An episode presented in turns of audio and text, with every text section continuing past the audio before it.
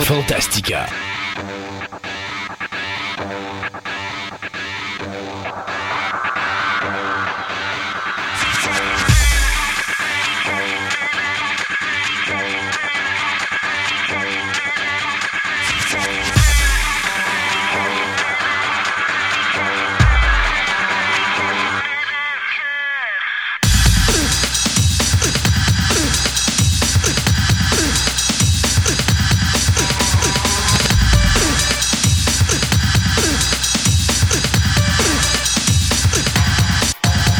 Quelques semaines de l'Halloween, nous sommes rendus à l'émission 35. Une émission avant notre spécial qui va être diffusée, Halloween, qui va être diffusée, n'oubliez pas, une journée avant la journée habituelle. Donc, euh, l'émission 36 ne sera pas diffusée le jeudi matin, mais bien le mercredi matin, le 31 octobre. D'ailleurs, euh, intéressante cette émission. Euh, il va en avoir pour tous les goûts, incluant ceux qui aiment les émotions très, très, très fortes. Ouais. Euh, Je pense qu'on va falloir mettre un warning au début. on va mettre un warning sur certaines affaires, effectivement. Bonjour tout le monde, mon nom c'est Christophe Lassens et je suis à côté de Sébastien. Allô? Sébastien, avant de commencer l'émission, ou comme on dirait si bien, avant de parler, j'aimerais dire quelque chose.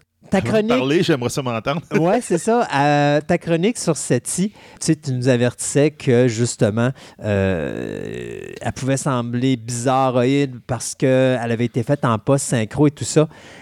C'est la meilleure entrevue que j'ai entendue de toi. Alors, je me suis dit, peut-être, ça serait bien qu'on fasse toutes tes entrevues en post synchro.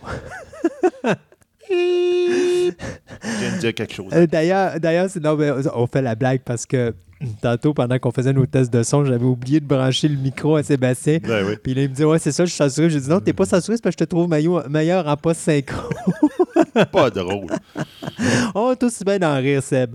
Euh, Aujourd'hui, à l'émission, eh bien, on continue et on complète un petit peu ce qui avait été commencé la semaine dernière. Donc, Elisabeth va être avec nous pour nous parler de l'histoire de Seti dans la conclusion de sa, son entrevue. deuxième Pas partie. synchro, deuxième partie, effectivement, comme le dit si bien euh, Sébastien. Aussi, deuxième et dernière partie de notre entrevue exclusive avec euh, John Lang Oui. du Donjon de Naelbach.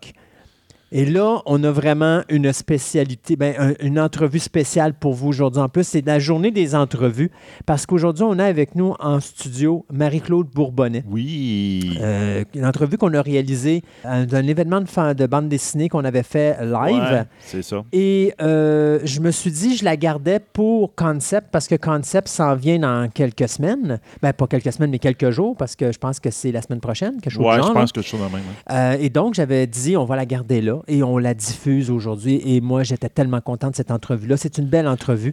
Euh, Oui, oui, non, ça a pris carrément la direction que je voulais, là, Ouais. puis c'est vraiment, vraiment. Ah, je, je correspondais à tes, à tes attentes? Oui. Ah, OK. Non, Je- c'est ça. Je suis bien non, content. ben, on va avoir entendu beaucoup de- d'interviews de, Oui, oui. Marie-Claude Bourbonnais.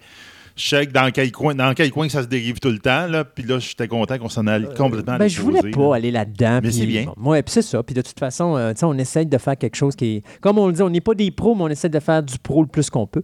Et pour euh, la dernière chronique, eh bien, je vais euh, faire une chronique au niveau cinéma où est-ce qu'on va parler de qu'est-ce qu'un reboot, un remake, un sequel et un spin-off. On va vous expliquer toutes les, euh, les distinctions entre, chaque, euh, entre chacun de ces domaines. Euh, on parle encore de nos fameux euh, 10 000 downloads. Les, les abonnés doivent être écœurés de m'entendre parler Ah de ça. oui. Mais on est, Donnez-y son 10 000. oui, oui, on est, à- là, comme on ça, est va l'arrêter. exactement à 1550 downloads de notre 10 000. On devrait être bon. Je me croise les doigts. Noël s'en vient. Ce serait mon plus beau cadeau de Noël. À chaque façon, à chaque fois qu'on a une fête comme ça spéciale où on demande un cadeau, habituellement, on, on l'obtient. Je ne sais pas comment on fait, mais euh, on est béni des dieux. Ouais. Alors, euh, ça s'en vient aussi. Autre chose, euh, vous rappelez que la page web, euh, on va la mettre à jour probablement au début novembre. Ouais. Euh, Bientôt, là. Oui, c'est ça. Les photos, je travaille sur les photographies, puis mettre les textes. Puis là, il y a beaucoup de changements qu'on fait parce qu'il y a des nouvelles chroniques qui arrivent et tout ça. Euh, donc, ça, c'est des choses qui s'en viennent également. Euh, donc, au début novembre, là, si vous voulez revoir le site web, c'est sûr que Le site web ne change pas bien, bien. Hein? On ne met pas beaucoup de nouvelles dessus. C'est juste pour dire que si vous avez de l'information à aller chercher ou des chroniqueurs, ou vous voulez voir c'est qui les chroniqueurs parce que vous n'avez pas Facebook, mais vous voulez voir leur visage, bien, vous êtes capable d'aller sur le site web et de les avoir à ce moment-là. Donc là, on va rajouter nos nouveaux chroniqueurs, entre Ben, autres. principalement la nouvelle chroniqueuse, Ouais, la nouvelle chroniqueuse. et les nouvelles chroniques que l'on a, vu que c'est beaucoup les invités. euh, ben, j'ai mis des petites illustrations pour euh, montrer un petit peu c'est quoi le, le domaine en question. Donc, il y a ça. Vous rappelez aussi que nous, on est maintenant sur euh, iTunes et sur radio.fr, je Ouais, crois. Radio.fr. C'est confirmé? Oui. Alors ça aussi, mais à partir de la prochaine émission, on devrait avoir les liens sur la page Facebook. La page Facebook, euh, le- l'envoi email, etc. On va Exact. C'est bon. Et euh, je pense que c'est pas mal assez. Là. Je pense qu'on est aussi mal d'aller avec les Ouais, nouvelles. puis euh, ben, pour ceux qui sont intéressés, Instagram puis Twitter. Oui, ils sont actifs. On- ils sont actifs. On, je pose des affaires de temps en temps, etc. Puis on, comme on va annoncer le- cet épisode-là quand il va sortir, etc. Et je vous dirais Si que... vous voulez nous le relancer là-dessus, là, Oui, fort. J'ai eu, euh, j'ai eu également un, un texte de- de- d'un abonné qui nous disait Hey, ça serait le fun que vous alliez sur YouTube. C'est un projet qui est dans l'air depuis longtemps, Ouais. mais comme on ne fait pas de visuel, présentement, ce qu'on essaie de trouver, c'est une solution pour qu'on puisse diffuser l'émission sans avoir de visuel. Euh, on a peut-être trouvé nos places, mais ça, on n'en parle pas tout de suite parce qu'on on veut voir si ça marche avant. Vous savez comment qu'on est, on est pas mal têteux sur les affaires. On essaye, Ouais. puis on s'assure que ça marche avant de vous dire qu'on va le faire. Mais euh, je voulais juste dire à cette personne-là que c'est pas c'est pas quelque chose qui tombe dans l'oubli. Oui, on va y arriver à un moment donné à faire quelque chose d'un petit peu plus haut de gamme, mais euh, quelque chose qui est plus, euh, je sais pas, ben, haut de gamme. Pas haut de gamme, Non. mais je veux dire plus à, à- à grande échelle. Donc, c'est-à-dire qu'on peut toucher plus de monde, parce Ouais, que veut, veut pas, il y a plus de monde qui sont sur YouTube. Il y a plus de monde qui sont sur YouTube, c'est sûr, mais c'est le, le contenu YouTube, c'est beaucoup plus lourd Oui. par rapport mettons, des forfaits cellulaires. Exactement. Donc, c'est sûr, l'audio va tout le temps rester. Oui, bien pour là. nous, on va jamais bouger de ça, puis c'est plus facile pour les gens qui veulent downloader l'émission, ça coûte pas cher. Puis même l'écouter, ça coûte pas cher non plus en, en streaming ou en, en espace justement Ah oui, de download. Parce que l'émission fait à peu près euh, quoi, euh, 200 meg gros max. Là. Donc c'est pas tant pire que ça. Si on tombe en YouTube, c'est méchamment plus gros parce qu'on parle d'une image, même s'il y a juste du son puis que c'est la même image qui est là, il y a quand même une image qui est là. Donc c'est sûr que c'est plus lourd à supporter. Mais enfin, tout ça pour vous dire qu'on travaille là-dessus, mais c'est des choses qui euh, s'en viennent dans un, un cours euh, futur ou un futur proche. Ouais, un futur très proche. Allons-y donc avec les nouvelles. OK, bye.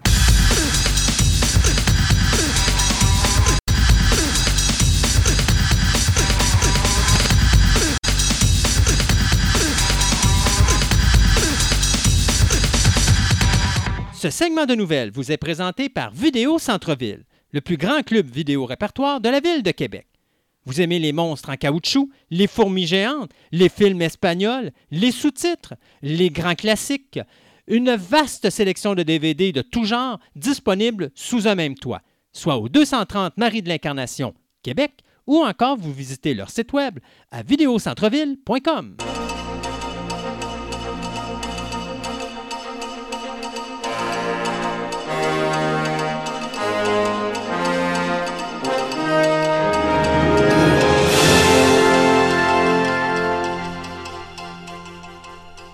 Alors, euh, comme Sébastien a décidé de nous quitter parce qu'il a dû. Il a dit. Quoi, t'as dit quoi tantôt? Bye bye? oui, c'est ça. C'est parti! Ben oui, ben là, tu m'insultais avec ma, ma post synchro. Donc, Sébastien just left the building. Bon, fait que finalement, euh, ce que je vais faire, je vais tout couper tes segments puis je vais t'en remettre en post synchro, ça va aller mieux. Bon, hey, on parle de nouvelles, euh, donc on va aller du côté cinéma pour commencer. Euh, trois petites nouvelles rapides que je vais vous donner. D'abord, on va parler de Black Panther 2 suite au succès du premier film. Eh bien, le scénariste-réalisateur Ryan Coogler vient de signer avec Disney pour écrire le scénario du euh, second volet de The Black Panther. Le film, dont le scénario va s'écrire l'année prochaine, devrait tomber en tournage à peu près vers la fin 2019 ou début euh, 2020. Du côté de euh, West Side Story, eh bien, Steven Spielberg vient d'embaucher An- Ansel Elgort, qu'on a vu dans le film Baby Driver et The Fault is, in Our Star. Euh, donc, c'est lui qui va, prendre- qui va interpréter le personnage de Tony dans l'adaptation cinématographique de Steven Spielberg, West Side Story. Bien sûr, si vous ne connaissez pas West Side Story, il y a eu euh, un musical sur Broadway en 1957 et un film en 1961. Et ça raconte la rivalité entre les Jets et les Sharks, quand bien sûr la sœur d'un des membres d'un des groupes tombe en amour avec le chef de l'autre groupe. Roméo et Juliette. Euh, Roméo et Juliette, c'est Kevin McCollum et Kirsty Macasco qui vont produire le dit euh, remake. Et pour finir, de mon côté, euh, ce petit segment de, de nouvelles englobées. euh, Écoutez, la nonne vient de dépasser les 300 millions euh, au niveau mondial. Annabelle 3, qui euh, est en tournage présentement sous la direction de Gary Doberman. Tout ça pour vous dire que toute la saga de Conjuring se porte très bien, tellement bien qu'on va faire un troisième film, sauf que le réalisateur des deux premiers, James Wan, ne reviendra pas. Il va rester cependant comme producteur et il a décidé de donner la réalisation à un certain Michael Chavez, un homme qu'on ne connaît pas bien parce que son premier film sort l'année prochaine, soit plutôt au mois d'avril 2019. Le film va s'appeler The Curse of Lorona et ça va être également produit par James Wan. Donc, euh, ça s'agira de voir ce, que, ce qui va arriver dans cette troisième histoire de The Conjuring qui va toujours mettre en vedette Vera Farmiga et Patrick Wilson dans le rôle respectif de Lorraine et Ed Warren. Donc, le film devrait sortir en 2020. Tu peux y aller, monsieur Post Synchro? J'ai le droit? Oui. OK. Une semaine plus tard, Sébastien fait sa, sa chronique. Oui, comment ça être temps? OK. euh, Gal Ga- Ga- Gadot. Gal Gadot. Gal- hein, c'est Galbo, hein? C'est ça? C'est quoi cette faute d'autographe-là? J'ai- pogné une nouvelle. C'est Gabo ou Gado? Mais moi, c'est marqué d'être Gado. Gado? Ben, c'est peut-être Gabo. c'est peut-être Gabo. Gado. Il me semblait que c'était Gabo. Ouais, moi aussi, c'est ça. euh, je vais vérifier tantôt. On a le Wi-Fi maintenant, donc on va être bon pour Oui, maintenant, c'est vrai, la technologie continue ici à Fantastica. le Wi-Fi est arrivé en studio. Non, non, le Wi-Fi a fini par rentrer chez Christophe. Bon, Ah, écoute, c'est pas facile quand tu restes entre trois montagnes. hein. c'est ça. Donc, euh, elle est pressentie pour jouer le rôle de euh, Eddie Lamar. Qui est, qui, euh, qui est Eddie Lamar, tu le sais-tu? Ben, euh, le nom me dit quelque chose, mais je le replace pas. C'est la. En fin de compte, ben, ben, ceux qui ont écouté. euh, comment ça s'appelle la série de voyage dans le temps Timeline Que j'écoutais, qui a été cancellée. Timeline, oui. Ouais, c'est ouais. Ils ont fait un épisode sur ce personnage-là. OK. justement, qui était très bon. Ça faisait ouh, découvrir quelqu'un de vraiment euh, assez spécial. Euh, c'était donc Eddie Lamar, c'est une euh, très connue, une actrice. Dans, euh, qui est dans, je dirais, dans début des années 80, 40, euh, à peu près, là, qui a fait beaucoup de films, genre Samson, euh, Delilah, euh, Jack, Jack Field Girl, puis comme Live With Me. En tout cas, euh, c'est quelqu'un qui, quand il était sur l'écran, comme on dit, le silver screen, là, Mhm. qui était très importante. vraiment. Mais ce qu'on ne sait pas, c'est que c'est probablement une, euh, une vraie Wonder Woman, dans le sens, c'est pour ça le, lien un peu qu'on peut faire avec le, casting qui, est en train de se dessiner. C'est que c'est aussi la personne qui, a, a- qui est une très, très brillante inventrice, qui a inventé, entre autres, euh, le système de guidance radio pour les torpilles, qui a été beaucoup, beaucoup plus tard utilisé pour faire le Wi-Fi et le GPS. Donc, c'est elle qui est à la base du Wi-Fi Bon, fait que... du GPS. Malheureusement, elle n'a jamais eu les droits de d'auteur, Ah, ben, de- de- les, les- ouais. les- les- les redevances par rapport à ses inventions. C'est comme elle les a pas protégées. Pour vous dire qu'une femme à cette époque-là, oublie ça, elle n'était pas supposée de faire rien de ce, genre-là. là. Donc, c'était quelqu'un de très, très, très brillant. Donc, euh, c'est. Ils vont. euh, donc, euh, Mme Galdo, va, elle, c'est celle qui jouait Wonder Woman dans les films de DC. Ils pensent que c'est probablement elle est en train de closer le deal pour que ce soit elle qui va, euh, qui va être euh, l'actrice principale de ce film-là. Puis ça va être passé à Showtimes. Ça va être euh, Sarah Stream, qui est le créateur de The Affair, qui va écrire le show. Donc ça devrait être une exclusive limited series, donc une mini-série. Donc on va bien voir, ça va compter un peu la vie de cette personne-là, puis qu'est-ce que pour faire découvrir ce personnage méconnu de l'histoire. Donc j'ai très bien, j'ai très hâte de voir ça, ce que ça va donner. Moi, je vais y aller du côté de la télévision maintenant. Euh, pas mal de petites nouvelles qu'encore une fois, je vais englober. Vous allez remarquer qu'on va faire, je vais faire ça beaucoup aujourd'hui parce qu'on n'a pas beaucoup de temps, étant donné qu'on a des grosses, grosses entrevues à vous diffuser. Ben oui, c'est moi qui parle encore. hein, pas Ben oui, en post synchro, c'est ça. Euh, donc, euh, du côté de télévision, quelque chose qu'on vient d'avoir cette nuit, finalement, Iron Fist, la série de Netflix qui est cancellée après deux saisons.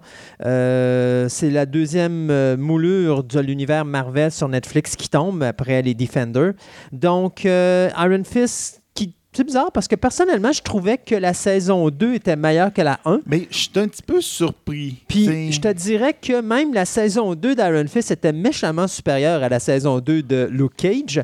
Mais la Ouais. fin de la série, par exemple, m'a fait comme. ben, il fallait bien qu'il scrape quelque part euh, la patente, là, parce que la- juste la séquence finale de la Je saison. l'ai pas euh, vu encore, Ah. je me suis pas décidé. euh, il je suis deux en retard, puis là, euh, Daredevil, que c'est sûr et certain que je veux écouter, Ouais. ben, elle s'en vient très bientôt. ouais, Puis là, ben. je me dis, il faudrait peut-être que j'écoute les deux autres avant, même Ouais. s'ils n'ont pas nécessairement un super rapport, mais bon, en tout cas. De toute façon, je tout ça pour vous dire que ça veut pas dire que le personnage de Netflix, euh, pas de Netflix, mais d'Iron Fist, on va arrêter de le voir dans l'univers de Netflix. Ça veut tout juste simplement dire qu'il n'y a pas de série télé qui va se faire sur lui. Donc, on va probablement. Moi, je m'attends à le revoir, surtout dans Luke Cage, parce que justement, euh, Colleen. Le personnage féminin de la série est Ouais. maintenant associé avec euh, le Luke Cage. Ouais, avec Luke Cage, avec le détective, Ouais. euh, je me rappelle dont le nom m'échappe. Mais euh, tout ça pour vous dire que Iron Fist saison 2, euh, c'est la dernière. Là, il y, a y des choses qu'on peut se poser la question. Est-ce que c'est bah, juste parce que le show était mauvais, mais comme tu dis, la, la deuxième saison était meilleure? Est-ce que, en tout cas, comme qualité était meilleure. Est-ce que l'auditoire était meilleur? J'en ai aucune idée. Ben non, parce que si on cancellait, c'est parce que l'auditoire était Mais moins bon. L'autre rumeur, que le bien du monde commence à jongler, il se dit est-ce que c'est le début de la fin, dans le sens que Disney a dit ils ont-tu fait un deal avec Netflix? Non, ça ça s'est jamais Non, non. dit. Donc, euh, Netflix a les droits pour les personnages. Et tant et aussi longtemps que Netflix font de quoi sur ces personnages-là, ils ont les licences. Ça, Ouais. oubliez Disney, ça n'a aucun rapport. OK? Euh, des licences, c'est des licences, des contrats, c'est contrats, c'est signé, c'est dans le béton. La game, les codes d'écoute sont très mauvaises sur euh, Defenders, ça a été cancellé. Les codes d'écoute sont, dommage. sont pas très bonnes sur Iron Fist, sont cancellés. Euh, moi, d'après moi, le prochain show qui va sauter, ça va être Luke Cage parce que lui, les codes d'écoute ont vraiment droppé. Mais il reste que les deux shows les plus forts, c'est Daredevil, dont là, on nous dit que la saison 3 est probablement la meilleure saison de toutes les séries de Netflix qui a été faite jusqu'à présent. Et Jessica Jones, qui, tant qu'à moi, a une meilleure saison 2 euh, que la première saison. Ouais. Donc, euh, Jessica Jones, je te dirais, moi, les deux shows qui m'intéressent le plus, c'est Jessica Jones et Daredevil. Jessica Jones, ça dirait la deuxième saison, c'est que le personnage se décoince. Ouais, ben- un peu. C'est pas, c'est c'est comme Luke Cage. Ouais. Luke Cage, c'est un personnage, je te dirais stoïque, qui bouge pas. C'est Ouais. que Il évolue pas. Tu évolue pas, Non. mais c'est qu'il n'y a pas, de- il y a- il y a Mais pas de l'actrice, charisme. Il y a tu pas de sais, Je, me rappelle aussi quand on parlait justement de Defender, le personnage qui, ressort dans Defender, c'est Jessica Jones. Oui. L'actrice est excellente. Ben oui, c'est ça. L'actrice Ouais. est super bonne, mais c'est que le personnage la bloque. Ouais. Puis dans la deuxième saison, ils l'ont décoincé, Ouais. entre guillemets. Donc là, c'est comme. Ça veut dire, ah oui, l'actrice va pouvoir prendre un peu le dessus puis être capable de faire quelque chose avec Et ça. il va rester aussi la saison 2 de Punisher, qui est encore dans les. euh, qui va être probablement diffusée l'année prochaine, en début d'année. Ouais. Fait que, euh, on va voir ce qui va se passer, mais moi, de toute façon, je l'ai dit et je le redis encore, Netflix, leur univers est plate parce que ça bouge pas. C'est stagnant. Puis la façon qu'ils font les personnages, ils n'ont pas envie d'être des super-héros. Donc, ça ne donne pas nécessairement le goût d'écouter des personnages qui ne veulent pas être des super-héros. C'est comme si tu écoutes un show sur une famille, puis la famille, elle pense juste à se suicider 24 heures sur 24. À un moment donné, le show, tu vas dire, ben regarde, sais-tu quoi, va te suicider tout seul parce que moi, j'ai envie d'écouter quelque chose de le fun. Euh, ce qui est le fun avec Jessica Jones, il y a de l'humour, même si les shows sont lourds. Euh. Ce qu'il n'y a pas dans Luke Cage, ce qu'il n'y avait pas dans Iron Fist, puis ce qui manque un peu à Daredevil, mais Daredevil, c'est Daredevil, puis ce qui est fort avec Daredevil, c'est les séquences de combat. C'est ce qui fait que Daredevil Oui. Puis est lui, fort. il veut être un super-héros. Non, ben, non, il veut pas plus être un super-héros. Mais- D'ailleurs, quand tu arrives dans Defender, il l'est plus. Parce qu'il a fait la promesse depuis le light. Ouais, depuis live. Mais c'est comme, tu sais, à la limite, c'est quelqu'un qui au moins qui Ouais. il s'assume un peu plus. C'est sûr. Les autres. Outcast, euh, bien, euh, Cinemax vient d'annoncer officiellement qu'il n'y aura pas de saison 3. On cancelle la série après la saison 2. Donc, Outcast, qui était euh, une série adaptée du comic book de Robert Kirkman, euh, Outcast, bien sûr, le même titre. Donc, il n'y aura pas de saison 3 pour Outcast. Pour ceux qui aimaient ce show-là, bien, ressavourez vos deux saisons existantes. Titans de DC Universe, eh bien, écoutez, là, on vient, on vient de diffuser le premier épisode. Ouais, Puis on a je- déjà. voir ça. Ah, il paraît que les critiques sont excellentes. Et on vient déjà de renouveler pour une deuxième saison. Donc, c'est pour vous dire à quel point qu'on pense que ce show-là est vraiment de top qualité.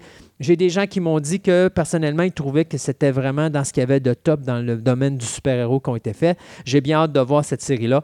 Euh, c'est euh, Akiva Goldsman, Jeff Jones et euh, Greg Berlanti qui sont les producteurs exécutifs de cette série qui va être diffusé, bien sûr, ben, qui a été diffusé, le pilote a été diffusé le 12 octobre dernier sur le DC Universe Streaming Channel. Les acteurs qui jouent dans cette série-là, c'est Brenton Thwaites, Anna Diop, Tegan Croft, Ryan Potter, Minka Kelly et Alan Richson. Donc, euh, Richson, pardon. Alors, bien sûr, bien, on parle de jeunes héros qui deviennent des adultes dans le monde du super-héros. Donc, c'est un mix. C'est, disons, les Teen Titans, mais rendu à l'âge euh, Ouais, semi-adulte. Mm. Donc, euh, Titans euh, qui devrait être euh, diffusé sur le DC Cha- Universe Streaming Channel à partir du 13 octobre. là, ça devait être un show qui devait être diffusé à toutes les semaines. Et après ça, bien, normalement, au début de 2009, on devrait, euh, 2019, pardon, on devrait avoir une saison complète puisque 11 épisodes seront diffusés sur cette série-là. Une autre série qui est renouvelée, c'est Mayans MC, donc la série spin-off de Sons of Anarchy. Alors, vous serez content d'apprendre qu'il y aura une deuxième saison euh, avec le personnage de Ezekiel, rien à voir avec Walking Dead. Donc, FX va être bien content de ça parce qu'on parle de 8,2 millions d'auditeurs par épisode. Quand même très bon pour un- une émission de streaming. Et finalement, ça va pas bien dans l'univers de Little Weapon.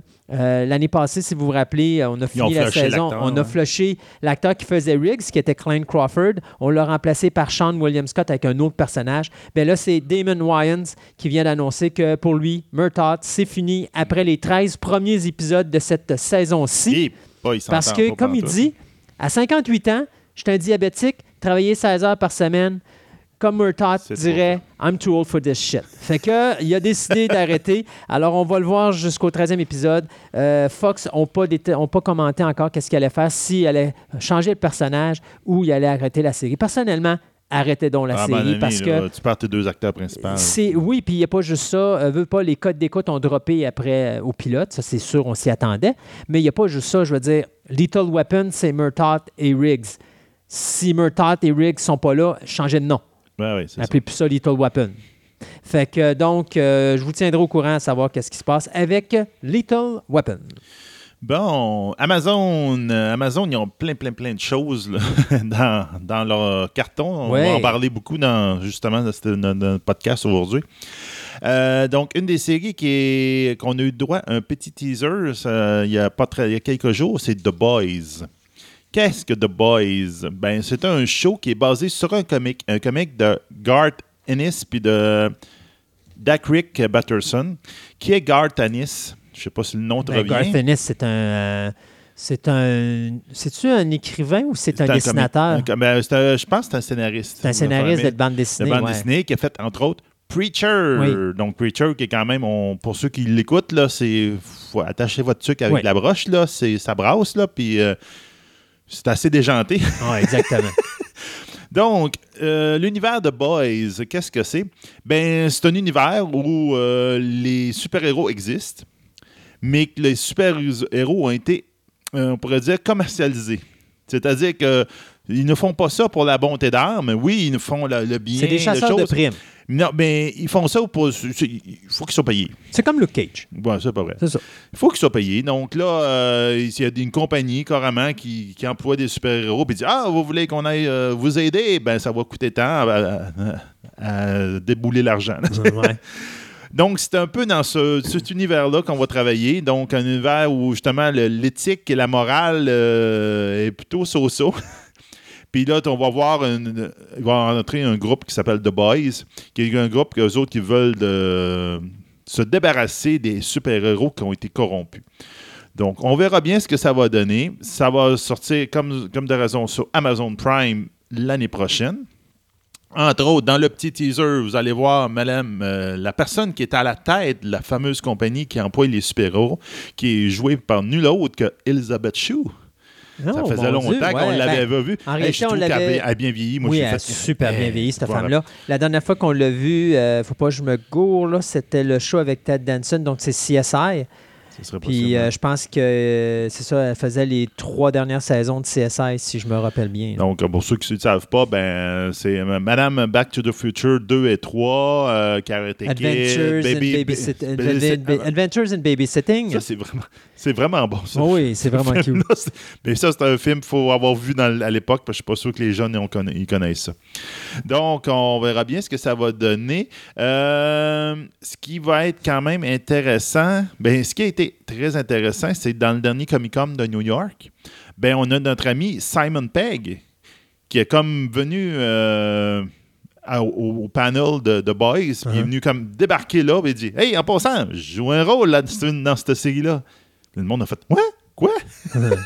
Il joue un tout petit rôle. En fin de compte, il va jouer le rôle d'un père d'un des protagonistes de la série pour la simple et bonne raison que le dessin de Garth Ennis prenait Simon Pegg comme caractère pour ce personnage-là.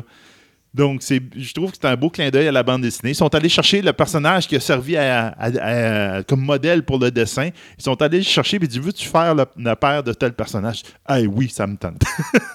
ça ressemble à Simon Pegg au bout. Donc, j'ai bien hâte de voir ça. C'est, j'ai bien hâte de voir ça parce qu'il y a eu plein, plein, plein de shows de super-héros qui ont essayé de, de prendre un autre angle Ouais. complètement différent, là, ben, complètement. Puis ça n'a pas marché. Jamais, jamais, jamais. Ils n'ont jamais été capables de faire Mhm. quelque chose d'intéressant. Donc, j'espère que ça, ça va être. Mais le comic, si je me fonctionner. trompe pas, c'est une cinquantaine de numéros. Euh, puis C'était vraiment, vraiment, vraiment intéressant. C'est ça. Donc là, ici, ils ont du bon matériel. Puis là, ça serait le fun qu'ils fassent un show de super-héros c'est le fun qui, parce que qui dans une autre. The Boys est terminé. Donc, euh, tu sais, c'est un univers qui est clos. L'histoire est faite. Donc, tu peux embarquer là-dedans, tu peux élaborer dans ça, mais tu n'as pas de chance qu'à un moment donné, il y a quelque chose qui se fait dans le comic que là fait que ça, contamine le, le, le, le, produit visuel. Euh, deux petites nouvelles, moi, pour, euh, de mon côté, pour terminer mon segment. Je te laisserai en finir une après. Oui, mais Euh, je ferai pas une nouvelle, mais genre, on Ah fait ouais, une critique. parfait. Suicide Squad euh, numéro 2, eh bien, le réalisateur Gavin O'Connor euh, a comme été remercié de ses services puisque euh, Gavin O'Connor était pas mal frustré ces derniers temps parce qu'il trouvait que le scénario de Bird of Prey euh, ressemblait pas mal à Suicide Squad 2. Il y avait pas mal des similarités. Fait qu'à un moment donné, Ah. il a comme fait « Ouais, ça m'intéresse pas. » Puis il faut pas se leurrer, euh, Birds of Prey est un autre produit qui est produit par Margot, euh, Margot Robbie, qui fait Harley Quinn dans Suicide Squad. Donc, euh, le gars était pas très de bonne humeur. Et finalement, bien, DC ont dit, oh, pas de problème. Et là, ben, ils se sont virés de bord et devinez qui c'est qu'ils sont allés chercher? Je sais pas. James Gunn! Le Ah. gars qui était Guardian of the Galaxy, le gars que Disney a dit, sais-tu quoi, parce que tu as dit des affaires il y a très, très, très longtemps, euh, ben, on veut plus de toi dans notre équipe. Et c'est un méchant pied de nez à Marvel. Et ça, ça va leur Oh. revenir dans la face. Ah, solide. Parce que euh, James Gunn, non seulement vient d'être signé pour réaliser Suicide Squad 2, mais il écrit le scénario de Suicide Squad 2. Alors, je peux-tu vous dire qu'imaginez-vous qu'on va revoir les Guardians of the Galaxy sur Suicide Squad 2? Sincèrement, ça va vraiment être génial. Ah, ça va faire mal. Ça, ça vient de faire mal parce que c'est ça qu'il fallait DC. Oui, exactement. Et euh, d'ailleurs, déjà, euh, le réalisateur James Gunn a confirmé qu'il allait essayer de ramener les personnages de Deadshot avec Will Smith, Harley Quinn avec Margot euh, Robbie Ouais. et le Joker avec Jared Leto. Il y a peut-être aussi Killer Croc qui serait peut-être ramené, mais le reste, on verra selon, selon le. Il le- reprend les choses. meilleurs. Là. Ouais. Et juste pour faire rire dans cette nouvelle-là, il y a un acteur qui a dit Où dois-je signer? Et l'acteur s'appelle Dave Bautista, celui qui fait Drax dans Guardian of the Galaxy. Alors lui, il est prêt à partir, à quitter Guardian puis s'en venir avec DC et le Suicide Squad 2. Donc, à suivre cette nouvelle-là. Et la deuxième nouvelle, ben, parlant de Margot euh, Robbie, eh bien, on vous dira qu'elle vient d'hériter du projet et euh, également du rôle principal de Barbie. Donc après Harley Quinn, c'est elle qui va faire Barbie Euh, au cinéma. ouais, ok, mais regarde, on s'entend que l'actrice va, va bien, va bien fitter dans Ah, le regarde, rôle. Là, on s'entend. Mais c'est juste que je vois Harley Quinn, puis je vois Je vois Barbie, Barbie. puis là, je fais Ah non, ça marche pas, ça rentre pas dans la même boîte. Mais je te dirais oui, parce qu'il me semble que, tu sais, euh, Margot Robbie fait très Barbie en Harley Quinn, sauf être un petit peu plus Ouais. machiavélique, mais de la voir en, en Barbie, ça va être assez drôle. Euh, on se rappellera à l'époque que c'était Warner Brothers, euh, pas Warner Brothers, mais Mattel avait vendu à Sony les droits. À cette époque-là, c'était euh, Amy euh, Schumer qui devait interpréter le personnage principal. Amy est partie. Là, après ça, on a rapproché Anne Hathaway, puis c'était Anne Hathaway qui avait signé. Là, ça a tété, tété, tété. Et finalement, les droits sont revenus à Mattel. Et là, Mattel vient de signer avec Warner. Et bien sûr, qui est présentement la dame vedette de Ben Warner oui. Brothers? C'est Margot Robbie. Alors, Margot, qui est devenue une productrice maintenant, qui produit quasiment tous ses films, incluant le Bird of Prey qui s'en vient, bien, elle a décidé d'embarquer dans le projet, à condition, bien sûr, qu'elle s'occupe de la production. Et c'est ce qu'on lui a accordé tout de suite. Mais euh, en tout cas, moi, c'est le scénario. Là, regarde, t'es des produits de même, là, c'est comme. Ben, ben, c'est ça. Oui, mais euh, quand tu vois Yeah. une, perso- une personne comme Margot Robbie, je t'aurais dit été n'importe qui. Euh, Même, Hatha- même à, à Anne Hathaway, quand j'avais vu Anne Hathaway sur ce projet-là, j'ai dit, OK, Barbie sera pas mauvais. Parce que Anne Hathaway, c'est pas le genre de femme qui prend n'importe quel produit, qui va faire n'importe Ouais. quel film. Tu vas jamais la voir dans un mauvais film. Elle va bien choisir. D'ailleurs, il y avait un film, euh, je me rappelle plus c'est quoi, mais une affaire de monstre là, qui, est- qui est- qui est sorti récemment. Ah, Colossal. Ouais, Colossal. Colossal. ouais, que, bon. Au début, je regardais ça, je me dis, Qu'est-ce que c'est ça? Puis qu'est-ce qu'elle fait là, Hathaway? C'est-tu le début de sa, de sa descente au niveau de sa carrière? Pas du tout. Le Non. film est excellent. Ah, il est très Et bon. c'est des actrices comme ça que tu sais, ou des acteurs, comme donné, tu sais que quand tu vois leur nom associé avec un produit, à peu près à 99,9 tu sais que le produit est bon. Barbie, ça va être bon maintenant que Margot Robbie est dessus. Je te le garantis que ça va être un bon En tout cas, j'ai hâte de voir ce qu'ils vont faire avec ça. Ouais, ben c'est ça comme dernière euh, news. C'est pas une news, comme je te disais, c'est une critique que je vais faire. Parce que j'ai écouté Doctor Who. Avec le nouveau Docteur féminin. Elle, avec la docteur féminine. Donc, on a eu droit au premier épisode euh, dimanche passé. Donc, euh, c'est spécial. J'avoue que tu, à, à date, j'ai encore hâte de voir l'intro. Je sais pas s'ils vont faire la nouvelle mode, ils mettront aucune intro dans le premier, le premier épisode. C'est rare qu'il y ait une intro. C'est tout le temps au deuxième épisode qu'ils rentrent les intros. Donc, j'ai hâte de voir ce qu'elle va donner comme intro puis la musique. Ils, vont ils veulent savoir si le docteur est bien accepté avant de savoir s'il tue au début du deuxième. Puis Non, je te dirais que c'est comme le, le beat du premier, Ouais. ils veulent pas mettre d'intro. Ouais. C'est comme non, c'est comme faut qu'ils établissent le personnage avec un nouveau acteur. Puis après ouais, ça, il dit bon, là, après ça, on le nomme pour beau. donne son intro. Donc, euh, on a eu droit au nouvel épisode. Euh, c'est particulièrement spécial. Comme la- bon, première chose, l'actrice, le gars numéro un. Regarde, c'est sûr, elle a le, le, le- la dynamisme, la folie du, du, du acteur. de Von Amheim, là. Puis à un moment donné, c'est, pour ceux qui. euh, tu le voyais dans un des teasers, il y en a un, il dit Hey, madame, elle dit Qu'est-ce que vous faites? Puis elle dit Puis elle se retourne, elle dit Pourquoi tu m'appelles madame? Elle dit Parce que t'es une femme. Oh, oui, c'est vrai, je l'étais pas il y a cinq minutes, je suis un vieux bonhomme avec des cheveux blancs, Ouais. désolé. Donc, euh, ça fait un bon personnage, mais ça fait des. euh, en ce moment, on, on parle aussi d'un nouveau showrunner, donc il a pris des décisions.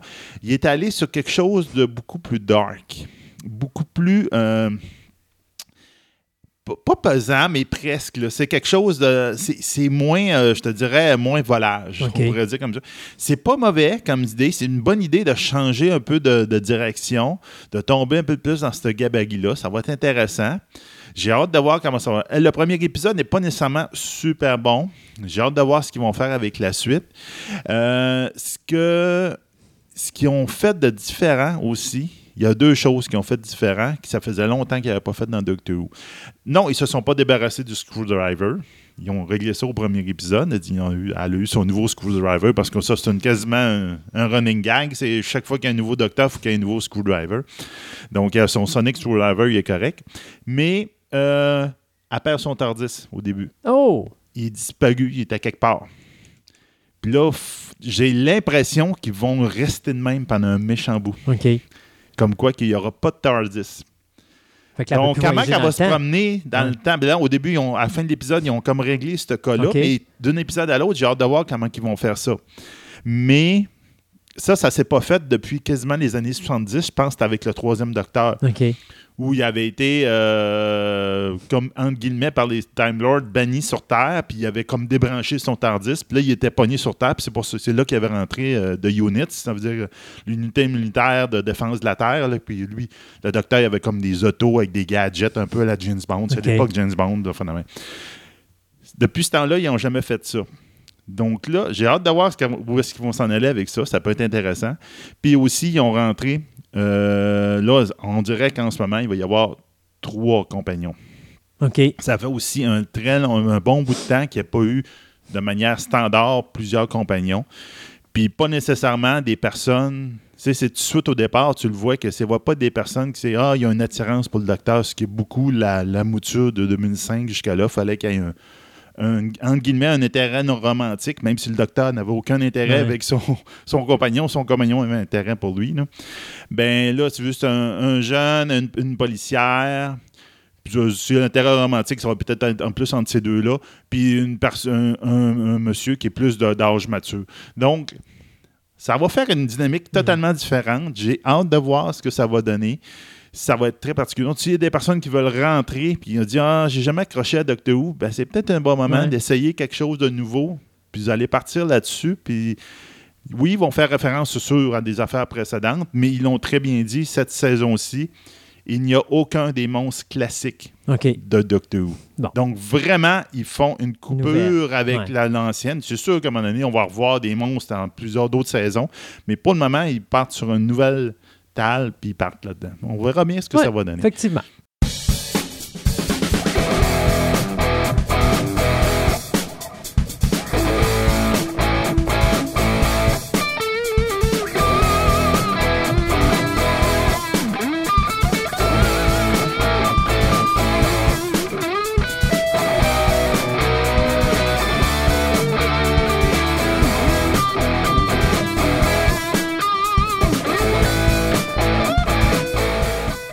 John Lang, on va continuer à parler de notre, euh, la suite de la première partie de, du Donjon de Naragbuck. Là, on, on a parlé, on a parlé là un peu de, de la saga Naralbuck.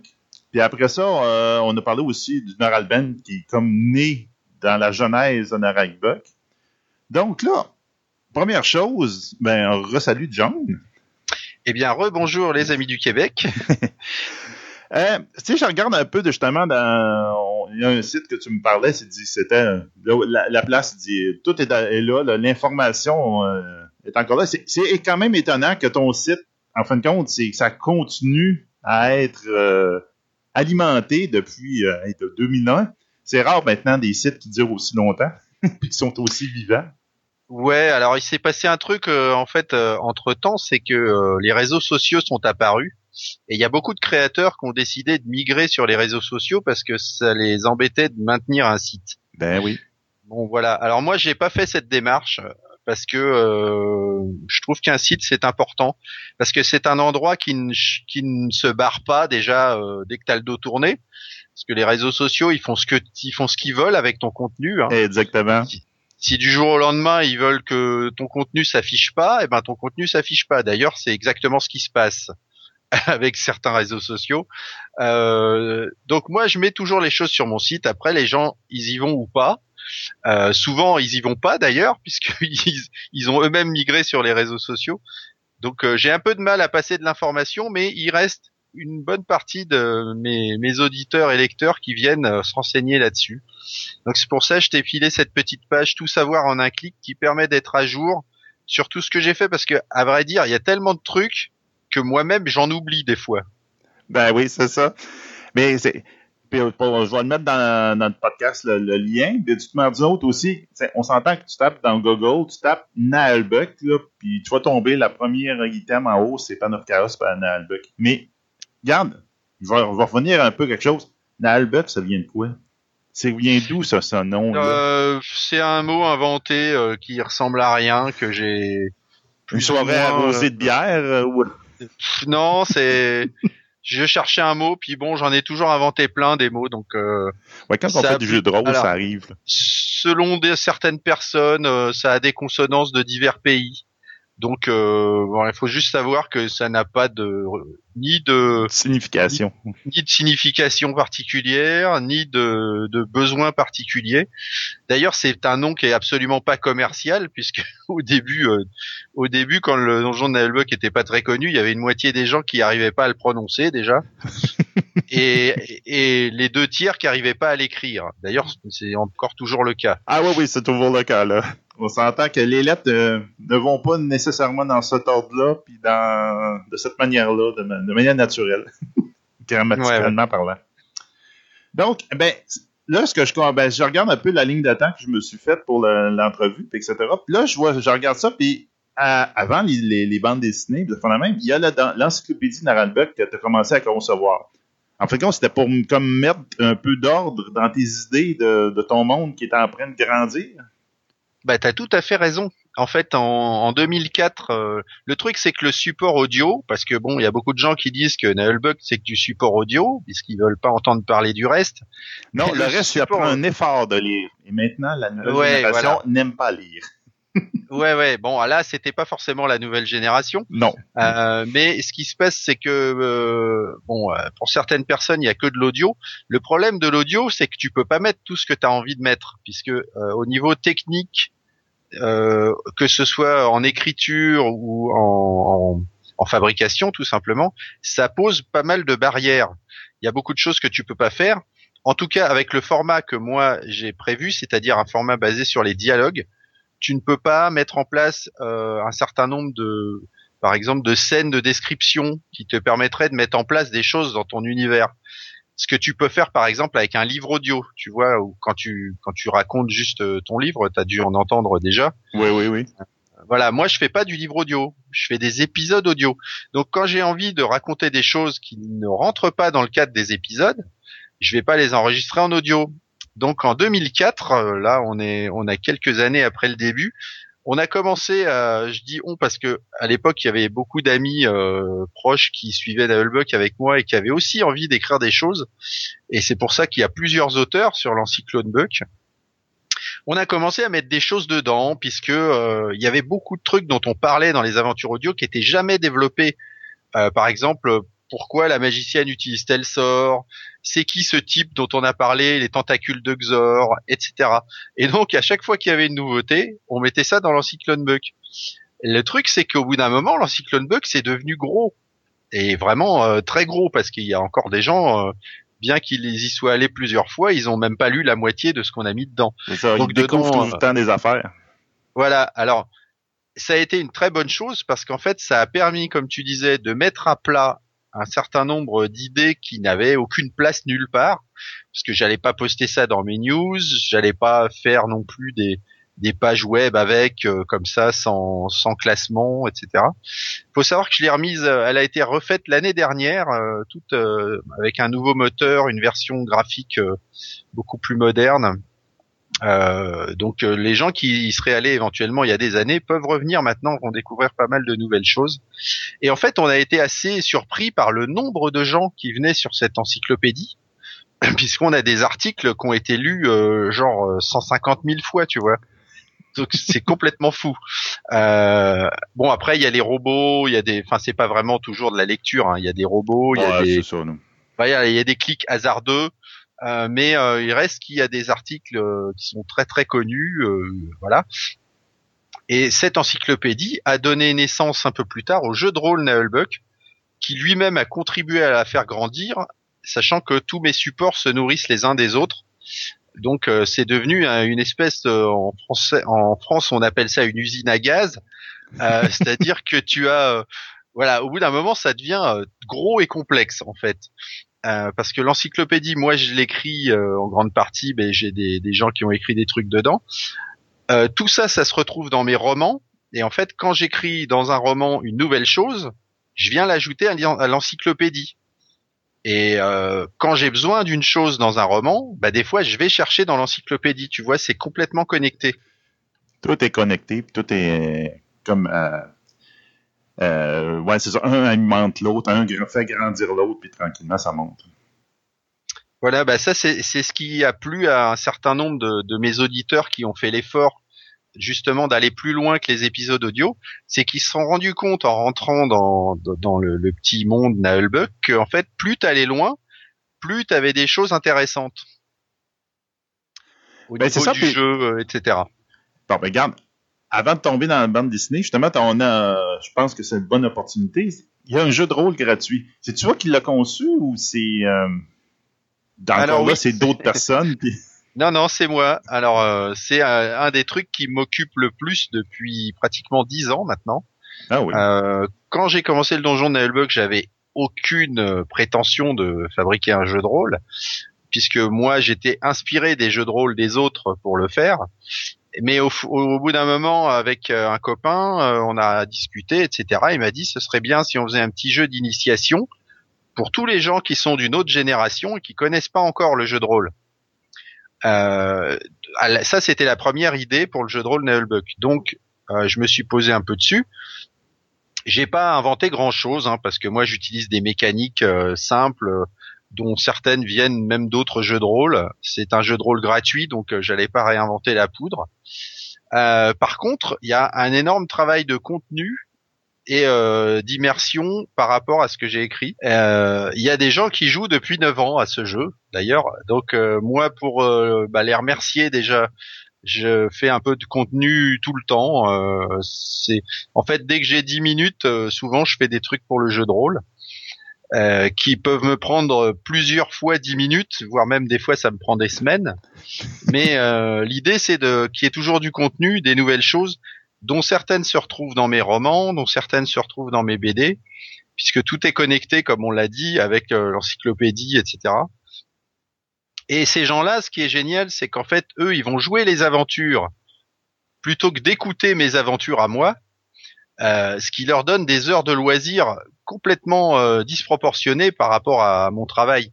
C'est-à-dire que si je fais par exemple un épisode audio, euh, ça me prend trois jours, et les gens vont l'écouter en dix minutes, alors que là, si je fais un supplément qui me prend trois heures, les gens ils peuvent jouer avec pendant plusieurs jours.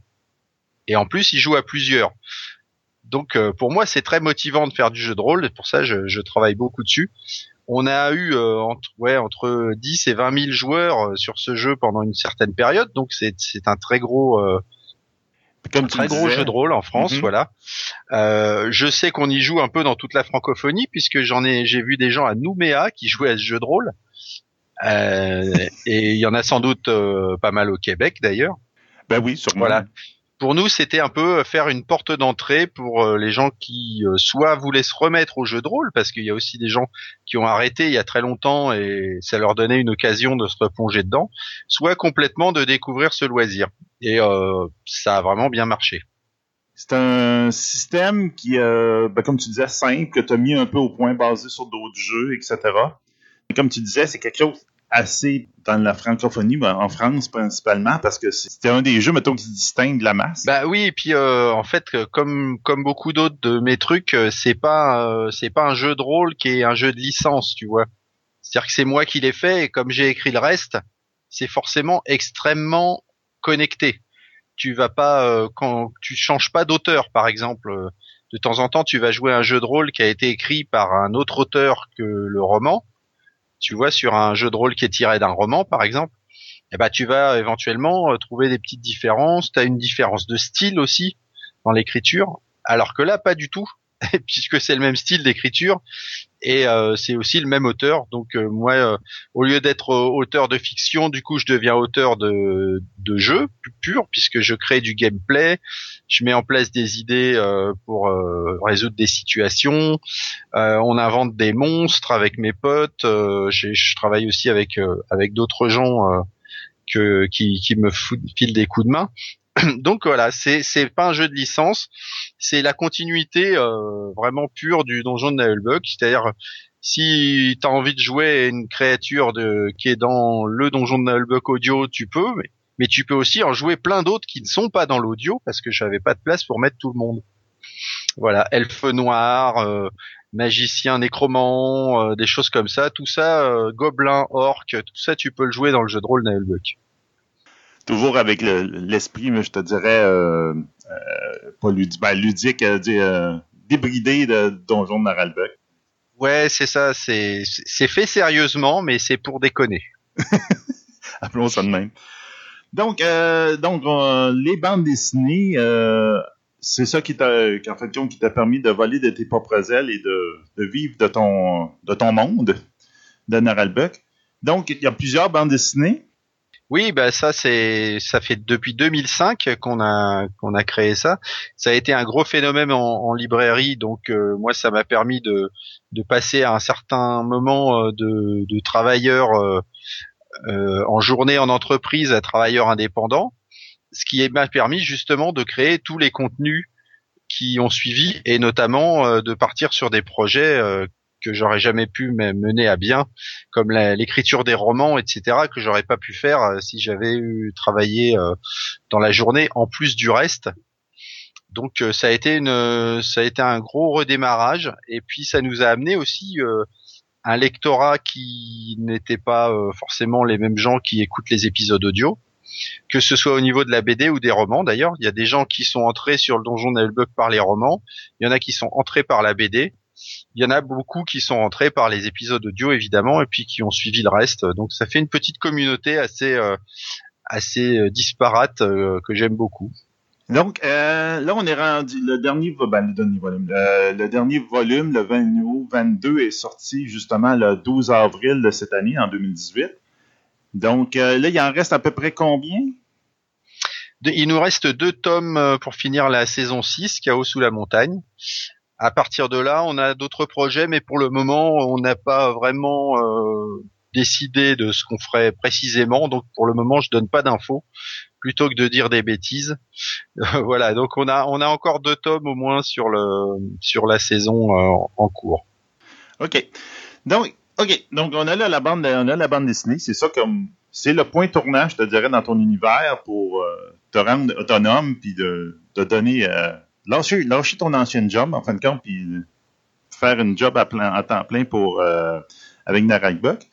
Mais si on retourne dans la, un petit peu dans le temps, donc on a eu les audios, euh, les, sagas audio, donc la saison 1, saison 2, à peu près 15 épisodes chacun. Puis là, on tombe que dans des romans. Comment tu as fait le, saut entre les, euh, les sagas audio et les romans? Bah ça, ça s'est fait tout naturellement puisque moi j'ai toujours voulu écrire. Donc euh, c'était euh, quand j'ai eu la proposition d'un éditeur euh, de faire du roman parce que comme on a dit, les, les, choses qui sont les plus difficiles quand tu crées, c'est de, de, trouver quelqu'un pour t'aider à les distribuer, etc. Donc j'avais, moi j'ai toujours eu du mal à me lancer dans ce genre de, de projet, de recherche. Donc j'ai un éditeur qui m'a demandé si je comptais faire du roman et sinon euh, qu'il était prêt à, à regarder ce que ça donnait et à le publier. Et ça s'est extrêmement bien passé avec euh, les éditions Octobre et, et Pierre Grimbert, qui est lui-même écrivain d'ailleurs de fantasy. Euh, donc là, bah moi, pour moi, c'était la suite logique, puisque enfin, je, je, pouvais me séparer un peu des barrières de techniques que j'avais sur l'audio et écrire des histoires complètes avec des détails, euh, une foule de choses que j'ai jamais pu mettre dans l'audio. Et euh, c'est pour ça que très rapidement, d'ailleurs, j'ai décidé de faire l'audio à partir des romans plutôt que de faire l'inverse.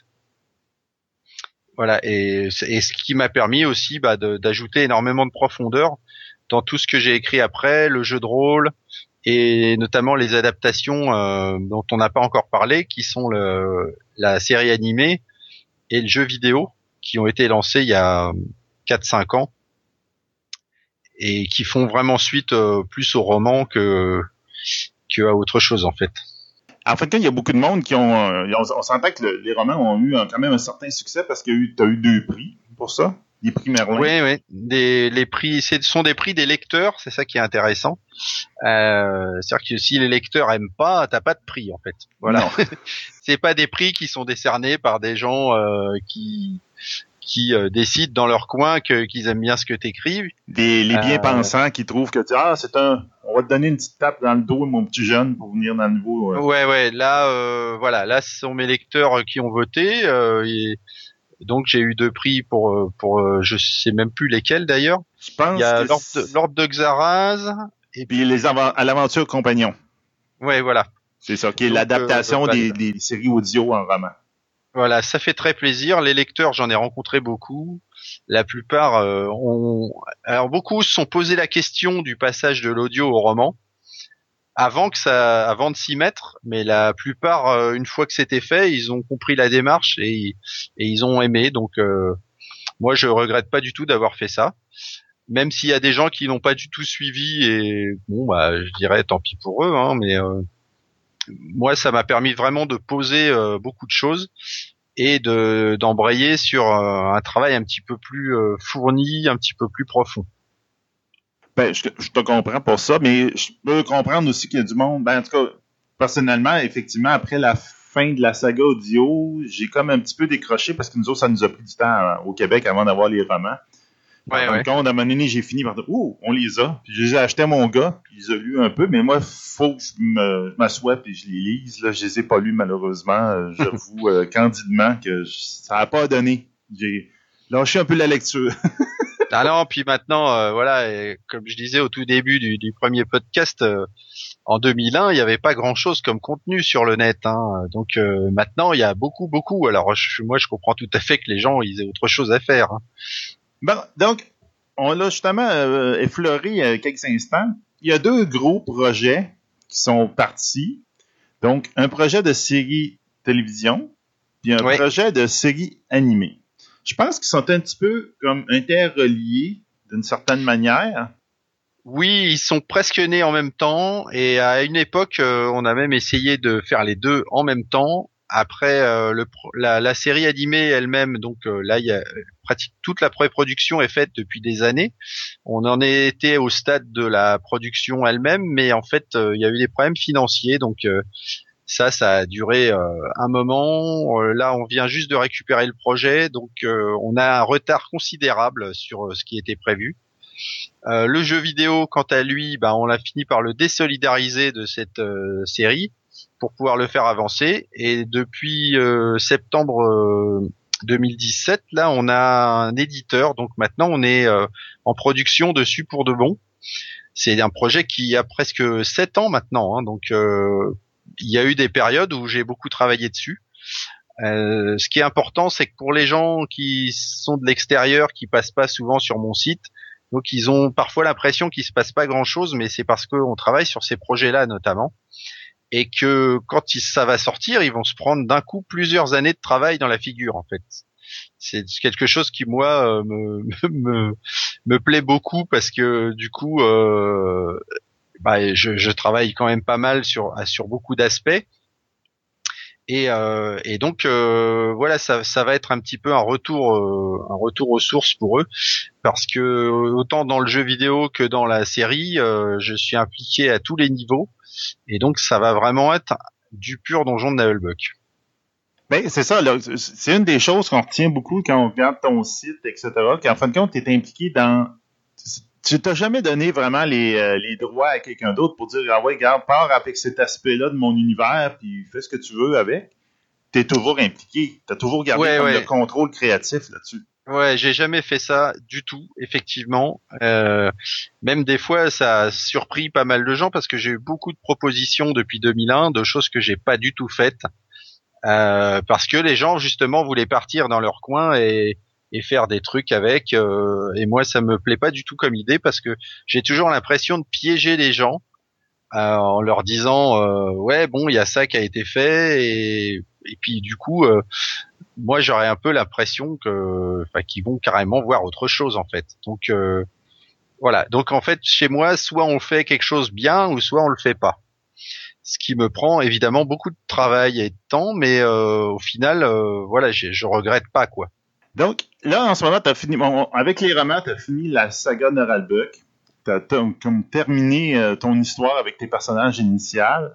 Euh, La bande dessinée va bientôt rattraper les romans. Tu as, des idées pour la suite? Pour une suite Euh, possible? Oui, oui. Alors, en fait, euh, le, le cycle Donjon de Nullbuck, effectivement, est terminé. Les aventuriers, eux, ils sont toujours là. Donc, euh, éventuellement, je peux faire quelque chose avec eux. Là, pour le moment, j'ai commencé un autre roman l'année dernière avec une autre équipe dans un style euh, très proche, mais à la fois euh, un petit peu séparé, puisque là, on est sur une euh, sur une équipe de militaires de Glarg, donc la grande, une des grandes cités de la Terre de Fang, qui doivent résoudre une enquête. Donc c'est un petit peu un polar mais militaire et c'est en Terre de Fang, donc évidemment c'est de la comédie. On va découvrir des nouveaux personnages, mais par contre tout le reste euh, c'est complètement imbriqué dans à la fois les autres aventures, puisqu'on va aussi avoir de l'actualité qui vient des autres romans. On va aussi croiser les aventures euh, des Fiers de H. C'est complètement interconnecté, donc c'est même pas tout à fait du spin-off, c'est presque une branche en fait du donjon de Nullbuck qui se crée sur le côté. OK, c'est ça. C'est ouais, c'est ça. Ben, ben, pas un spin-off, comme tu dis. C'est comme une continuité, mais dérivée sur, à- pendant ce temps, ailleurs dans le monde. Ah, Voilà, c'est exact. En fait, j'aurais tout à fait pu caser ça euh, en même temps que le que les derniers, parce que en fait, ce, ce enfin ce spin-off, on va l'appeler comme ça, Ouais. commence du temps de Lord de Xaraz et va probablement se finir euh, autour de Chaos sous la montagne. Donc en fait, il a la même trame temporelle, mais il est à un autre endroit OK. Et avec d'autres gens. Ben, c'est ça. Donc là, on parle de spin-off que toi, tu vas faire avec les romans, mais j'ai regardé, les bandes dessinées, il y a comme eu des spin-offs, appelons ça comme ça, de, des bandes dessinées. Donc, les spires du donjon de Narakbuck, les, euh, les malédictions les- de Tril- Tirlouit. Oui, ouais, tout à fait, ouais. Bah c'est c'est parce qu'on a un très très gros contenu de base, hein, grâce euh, à la fois au roman, mais aussi à l'encyclopédie en ligne. Euh, certains de ces spin-offs naissent d'une idée euh, ou d'un seul personnage. Euh, la malédiction de Tirlouit, c'est une BD en deux tomes qui est née sur l'épisode de la forêt de Schlippack avec les hommes poireaux. Donc là, j'avais moi-même écrit des choses dans l'encyclopédie et on a récupéré tout ça pour faire euh, avec Guillaume Albin donc a écrit une histoire euh, basée sur ça avec euh, avec moi évidemment. Et les sbires du donjon, bah, c'est à peu près la même idée. C'est qu'est-ce qui se passe dans le donjon de une fois que Zangdar est parti, parce qu'on a un lieu dans lequel quand même on a fait toute une saison. Et du coup, euh, euh, il y a des personnages qu'on a plus ou moins croisés ou qu'on n'a même pas forcément croisés dans le dans l'audio, mais on va les croiser dans le roman, par exemple qui eux rebondissent pour euh, pour faire une petite aventure. C'est une, une histoire en un tome. Mais on a beaucoup beaucoup de choses comme ça. Évidemment, on se penche pas sur tout parce que euh, ça, ça ferait euh, beaucoup de travail, mais on essaye de faire ce qui ce qui peut être vraiment intéressant pour les gens, euh, drôle et puis original quoi. Parfait. Naturellement, nous on mettra la, la fameuse plage euh, de donjon résumé en un clic là, pour, pour avoir toutes les, les, les, les différentes euh, branches de Donald Buck. Puis une dernière que j'aimerais ça parler euh, un petit peu, c'est le jeu, le jeu de société. Donc, le jeu de Ah, société que, que j'ai eu le plaisir de jouer et d'être un singe pendant la moitié de la partie. euh, au grand désarroi de tous mes compagnons qui jouaient avec moi, qui étaient vraiment tannés, qui voulaient me- m'enfermer dans un placard. Mais parce que je l'ai pris euh, vraiment à cœur, mon singe. Euh, donc, ça aussi, ça a été, c'est toi qui as été approché par rapport à ce projet-là, puis qui, euh, qui a aussi aidé un peu là-dedans. Oui, tout à fait. Ce sont les, les Belges de Repos Prod euh, qui m'ont proposé ça. C'est un jeu qui a été élaboré par deux auteurs de jeux qu'ils connaissent bien. Et il s'avère qu'ils savaient tout à fait ce qu'ils faisaient parce que j'ai tout de suite été conquis par le système. Alors là, on- ils ont mis en place un système original. hein. c'est un genre de truc qu'on trouve pas dans d'autres jeux. Non, c'est très original, effectivement. Voilà, donc euh, moi déjà j'avais la première crainte que j'avais quand on me parlait de jeux de plateau, c'est que des gens aient- fassent un jeu euh, qui ressemble à autre chose, en particulier à Munchkin, euh, parce que ça c'est très proche du donjon de Nullbuck en Oui. termes de contenu. C'est à la fois sarcastique, euh, drôle, et puis euh, les gens sont un peu des baltringues. Euh, donc j'avais peur que qu'on se dirige vers un truc comme ça, ça aurait été un peu de la copie, mais en fait pas du tout. Ils ont fait un, quelque chose de complètement nouveau et qui est très fidèle à l'esprit d'Hullbuck. Donc évidemment, là je me suis dit c'est quand même dommage de pas le faire. Et puis euh, donc on a discuté, j'ai travaillé avec eux sur les validations. Et là, on a travaillé aussi avec Marion Poinceau, qui de la dessinatrice de notre BD, qui a fait des dessins exprès pour l'occasion. Donc c'est complètement euh, imbriqué dans notre univers et euh, très fidèle. Donc voilà, c'est pas un produit de licence, c'est un- une vraie extension du donjon Nullbuck. Les gens euh, s'y sont pas trompés d'ailleurs parce que la plupart du temps, euh, voilà, c'est flagrant que ça n'est pas un truc qui a été fait euh, vite fait pour euh, pour vendre des boîtes. hein. Non, non, puis c'est vraiment, ben, le, jeu- est le fun, comme je disais, c'est un, un jeu très, on va dire, un jeu de party, j'aurais tendance à dire en, plomb ça de même, c'est c'est- pas un jeu stratégique, de faire de même, c'était là pour déconner avec des amis, puis de faire du, tu finis tout le temps par rire tout le long du jeu. Donc, ça, Voilà, c'est euh. vraiment dans l'esprit de Naralbuck, là. Et puis c'est même pas facile en plus. Non, non, non, non. parce qu'il y a beaucoup, on a beaucoup de chances d'échouer. Euh, et donc euh, voilà, ça fait partie du truc. On reste dans du comique, mais il y a quand même une partie de challenge à chaque fois. Oui, oui. C'est comme euh, notre jeu de rôle, c'est pareil. euh, les gens ils prennent ça pour rigoler, puis ils se découvrent qu'au bout d'une heure, ils ont on leur a coupé une jambe, tu vois. Donc, des choses comme ça. euh, et euh, et on est toujours, en, voilà, on est toujours entre le, le rigolo et le et l'épique. dans le donjon de Nullbug. Alors dans le jeu, dans notre jeu de rôle en particulier, quand on monte de niveau, on va vraiment vers des trucs très épiques et, et à la fois des, des trucs de plus en plus drôles parce que comme on a des, des mages qui ont des sorts euh, catastrophiques, quand ils les ratent, euh, ça serait ton groupe se prend sur la tête des météores, par exemple, des choses comme ça, euh, où tu peux mourir en ouvrant une porte euh, parce que il se passe un truc comme qui va pas. Donc euh, ouais, les gens ils ont bien adhéré à ce côté. euh, il y a toujours quand même une part de sérieux Oui. qui est là parce que sinon euh, tu te désintéresses très vite en fait. Les enfin au niveau des jeux de rôle par exemple quand tu as des jeux qui ne sont que drôles, le problème c'est qu'il n'y a pas de challenge. Donc euh, là l'idée c'est de mélanger le challenge et le drôle. Et le drôle. Mais non, effectivement, le, le jeu, en tout cas, le jeu de société, ça a bien fait un mélange entre les deux. C'est très intéressant pour ça. Mm. Bon, ben, on est pas mal rendu vers la fin, donc à notre deuxième fin, exactement, C'est ça. avec les problèmes techniques. Donc, euh, là, comme on se disait, je pense dans 2015 que tu es venu au Québec la dernière fois. Oui, Environ, à Gatineau, avec, euh, avec G Animé, euh, une équipe que par ailleurs je salue au passage parce que c'était extrêmement sympathique. J'ai vu beaucoup de monde sur place, que ce soit en dédicace ou dans le dans la conférence sur le jeu vidéo. On a fait jouer notre maquette de jeu vidéo en live. C'était euh, super génial parce que il y avait une ambiance du tonnerre. Les gens se levaient euh, pour applaudir les performances des aventuriers ou leurs échecs. Oui, leurs échecs. Euh, parce que le, le jeu, le jeu vidéo est également très proche de ce dont on a parlé, c'est-à-dire euh, il y a du challenge, mais ça va être aussi drôle. Donc euh, évi- évidemment, on a des, des chances d'échouer à, be- à beaucoup de choses. Et euh, voilà, c'était c'était un grand moment. En plus, j'ai pu voir le Québec sous la neige. ben oui, c'est bien. ça en janvier, là. Moi qui aime bien le froid, c'était génial. Donc je suis sûr que je vais revenir au Québec. Je peux pas vous dire quand, mais euh, quand le jeu vidéo sera fini, j'aurai beaucoup moins de travail et en plus, je vais sans doute venir pour le présenter. À mon avis, euh, ça sera une bonne chose parce que si on refait une petite séquence en public mais avec le jeu complet, euh, là ça va être fabuleux. Parce que déjà avec la maquette, ça marchait très très bien. Les gens ont été très réceptifs et je sais qu'il y en a qui attendent le jeu depuis ce temps-là déjà. hein. Oui, mais ben, moi, j'ai j'ai vraiment hâte d'y jouer, moi aussi. Eh, il va, il va a plusieurs plateformes ou euh, si tu payes euh, ordinateur, as-tu une Alors c'est ouais c'est un jeu PC de base, mais comme il est fait sur Unity, je sais qu'il y a des consoles qui sont prévues. Ah, ok. Euh, je peux pas vous dire lesquelles parce que j'ai pas retenu et que ça va sans doute changer, mais il y a des consoles prévues. On en saura plus au mois de juin où on va dévoiler euh, pas mal de choses sur le plan de la, la mise en place euh, de la de la sortie du jeu et tout ça qui devrait se dérouler euh, de l'été 2019 en fait. OK. Parfait.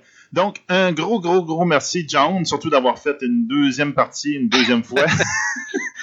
Donc, Ouais. euh, malheureusement, c'est ça la technique de, de faire quelque chose euh, direct de France. Donc, euh, c'est ça.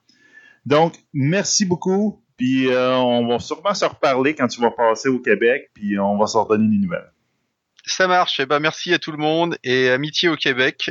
Et puis euh, portez-vous bien.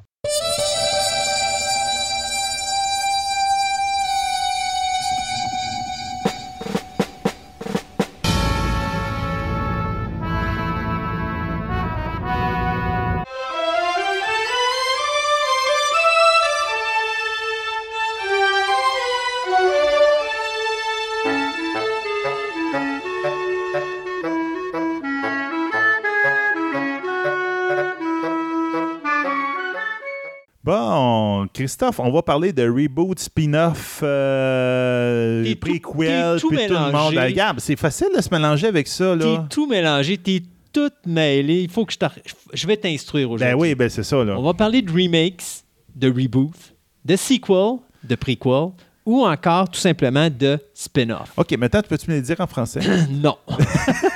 mais tu rigoles parce que euh, j'ai cherché des termes. Il y en existe, mais c'est parce que c'est des termes de deux, trois mots pour en faire juste un. La langue française n'étant pas une facilité incroyable. Alors, vous me pardonnerez à la maison, mais il m'a parlé euh, De au diable la, loi, de la, la- la- la règle, la loi française ou de la, la langue française. Là. Euh, je vais parler de remakes qui sont des euh, ça serait plus ça le reboot. moins. Le reboot serait plus ça. Un remake, Ouais. si on refait un vieux film. Ouais. Euh, Radotage. ouais, c'est ça. Si- Remake, c'est un radotage. Ouais, exactement.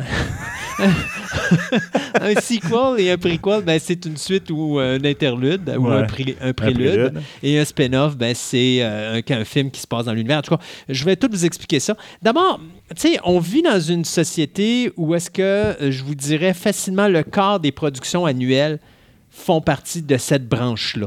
Euh, Oui, en ce moment, c'est Ying de ça.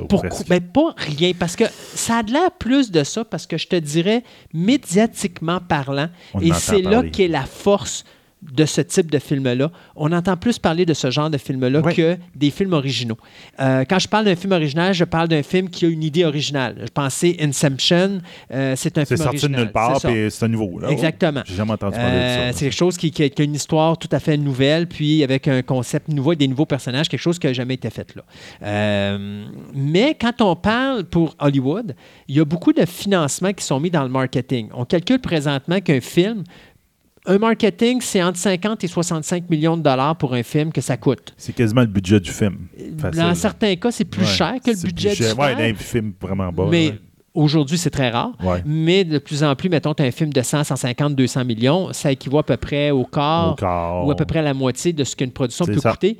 Ça, c'est en plus de ce que ça coûte. Donc, quand vous avez un budget, mettons, d'un film de 200 millions, rajoutez un 50 à 65 millions par continent.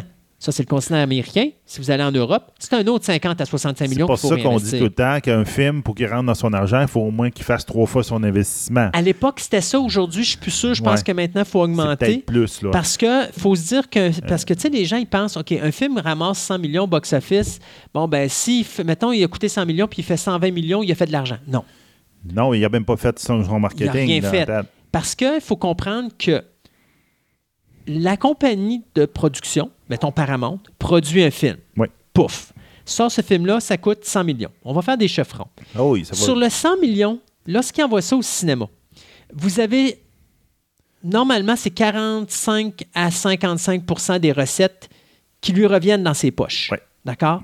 Euh, en Europe, c'est à peu près la même affaire. Si je me trompe pas, Donc, je pense. mettons, il y a un 50% qui vont à la salle de cinéma Non, ou non, non, non, non. Le cinéma, il n'y a pratiquement rien qui y revient. Ah. Le cinéma, je te dirais, dans les nouveautés, les gros blockbusters, ça joue entre 5 et 10% qui reviennent dans leur poche. OK. OK? Plus le film est moins élevé, donc mettons un film euh, série B, là, OK? Lui, à ce moment-là, on peut aller jusqu'à peut-être 15-20% des recettes. Mais habituellement, là, tu as très peu d'argent que tu vas faire pour les salles de cinéma. Les salles de cinéma, là, ça c'est jamais. C'est c'est pas un secret de polichinelle. Ah c'est le popcorn, le hot dog, la liqueur, c'est ça qui est payé. OK? Les C'est pour salles ça que tu payes cher. c'est pour ça que tu payes cher, c'est là qu'ils font leur cash. OK? Puis la liqueur, c'est ce qui est le plus payant pour eux autres. Puis la majorité, ça arrive dans du sachet. euh, en tout cas, c'était comme à l'époque, là. C'est des sacs de, de- de granules que tu mets dans de l'eau. Euh, ouais, puis la ça- petite popoudre là, avec. La popoudre, puis c'est ça. Tu Fait mets du gaz dedans. ça coûte pas trop cher puis ça se rentabilise assez vite. Oui. Euh, mais c'est ça, la raison première, c'est pour ça. Donner une idée, là, euh, je faisais une enquête de 2005 à 2010, puis sur, euh, sur, 500, f- euh, sur 600 films, pardon, il y a un total de 4% que c'est des remakes, 5,6% qui est des reboots, le reste, c'est des prequels et des sequels à 16,23% pour un total de 26% des Ouais, productions. à peu près. ouais, ça. OK? Donc, c'est quand même beaucoup. Et euh, on calculait qu'en 2011, le top 10 des box-office internationaux, ça inclut les États-Unis et le reste du monde, c'est toutes des prequels, des sequels, des reboots, des euh, remakes ou des spin-offs. Tu vois, c'est comme ça que tu le dis puis tu te gourres pas. Tu as des notes. ben oui, j'ai des notes. Euh, moi, mais je les note pas, je les regarde pas vraiment mes notes. Euh, donc, c'est ça. Euh, c'est quand même un marché. Pourquoi est-ce que c'est si important de faire des films avec des prequels, des, des sequels, des choses comme ça? C'est simple, c'est qu'à l'origine, quand, un- mettons, Hollywood va, mettons, parler d'un film, mettons qu'on dirait The Fate, euh, mettons, de, Fast and the. Furious. Non, mais de Ok. Fast and the Furious, Ouais. OK? Tout le monde connaît Fast and Furious. C'est euh, Vin Diesel, Paul Avec Walker. Avec des chars, Puis les filles, puis le rock à pas loin, puis Ouais, bon. c'est ça. Euh, tout le monde connaît la franchise. Donc, quand tu sors un nouveau film, tu vas voir la bande-annonce. Ah, il y a un nouveau Fast and Furious.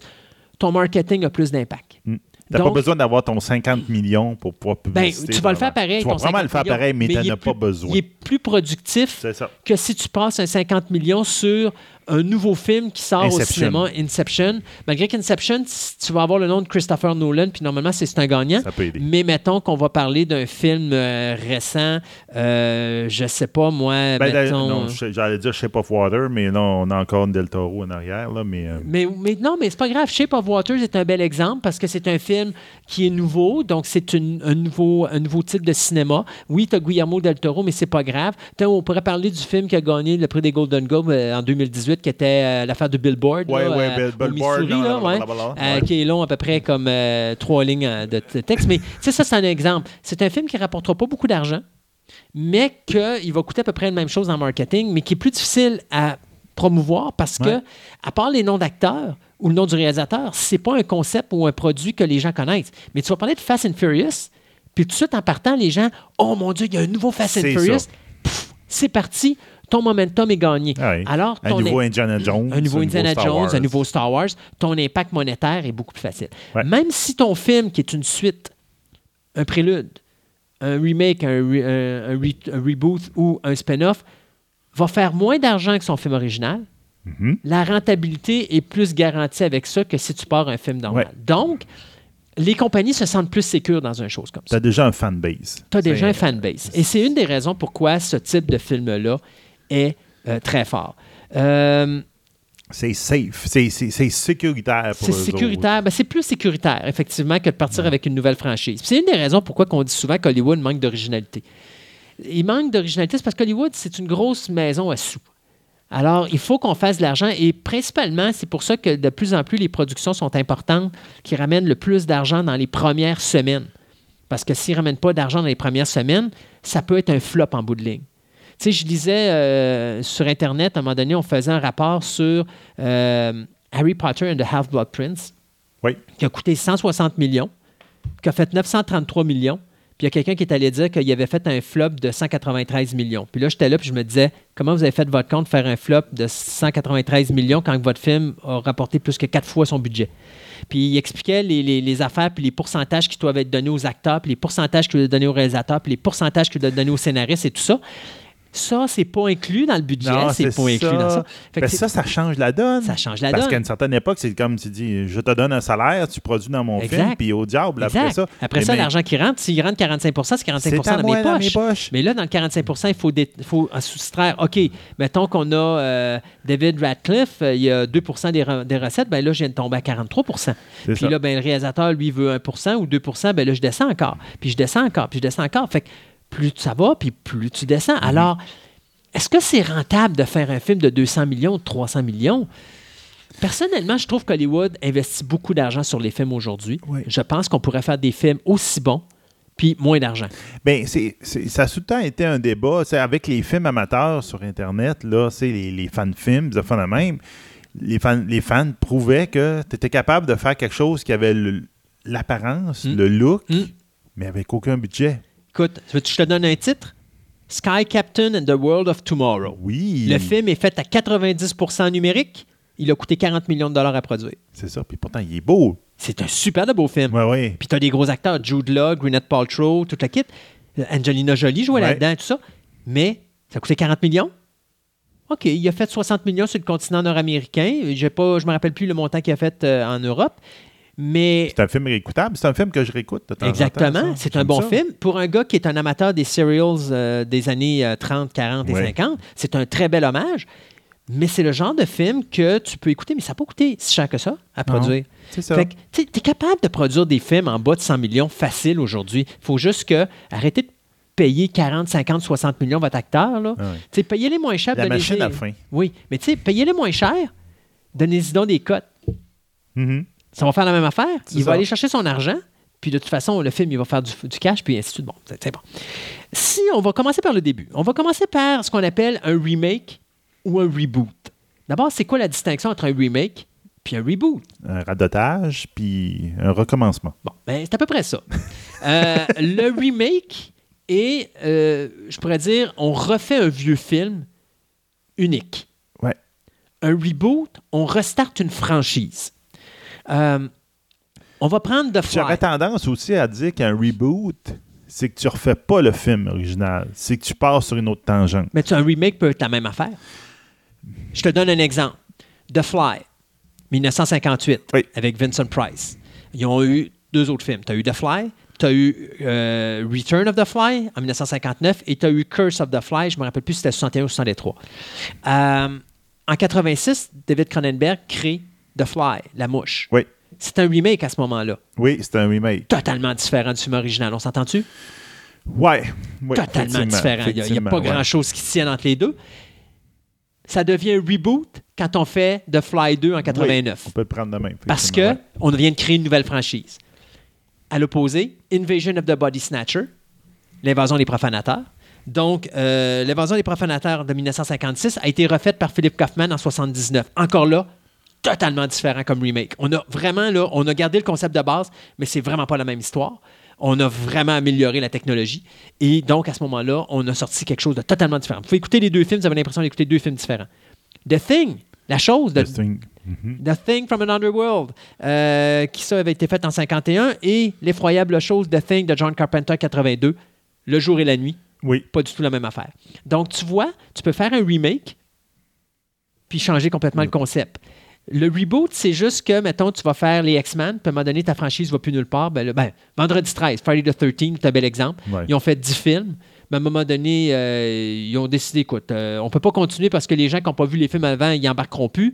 Là, on veut repartir un momentum. Tout le monde connaît le nom de Jason Voorhees. Faisons un reboot. Oui, il n'y a pas eu de remake, mais le film a été fait dans un objectif de repartir une nouvelle franchise, donc il devient un reboot de l'univers. On restarte l'univers. Ouais. Euh, Aujourd'hui, s'ils font pas de nouveaux films, si à un moment donné, ils diraient, OK, on refait un autre Vendredi 13, puis que ça n'a pas rapport avec lui, ce Vendredi 13-là, qui, je ne me rappelle plus en quelle année a été fait, mais euh, le film de Marcus Nismel deviendrait un remake, tout simplement. Puis le prochain film, s'il repart un autre film avec, on recommence encore les origines de Jason, puis on repart c'est ça. On une nouvelle franchise, ben là, il devient un reboot encore. C'est ça, exactement. Donc, c'est quoi les raisons de faire un bon remake ou un bon reboot? Principalement, un remake, c'est le changement de technologie, Ouais. changement de mentalité et tout simplement reprendre quelque chose qui a été fait à l'époque puis qu'on pense que ça pourrait intéresser l'auditoire d'aujourd'hui et on veut le refaire. Invasion of the Body Snatcher, c'est les que je vous ai donné. Ça, c'était des bonnes affaires. Pour la technologie, je pourrais aller avec The Blob. Danger planétaire, en 1956, qui était le premier film, euh, c'était 58, pardon, qui était le premier film avec Steve McQueen. Ben, ils ont fait un remake en 88 qui s'appelait The Blob, et que ben là, on a fait le changement de technologie parce qu'on avait besoin, technologiquement parlant, de l'améliorer. Donc, au lieu d'avoir quelque chose qui était fait en stop motion, ben là, on y allait avec une créature qui était faite, je ne me rappelle pas comment elle était faite, mais elle était assez capotante, merci. La version 88 de The Blob est vraiment impressionnante. C'est un des bons remakes qui ont été faits.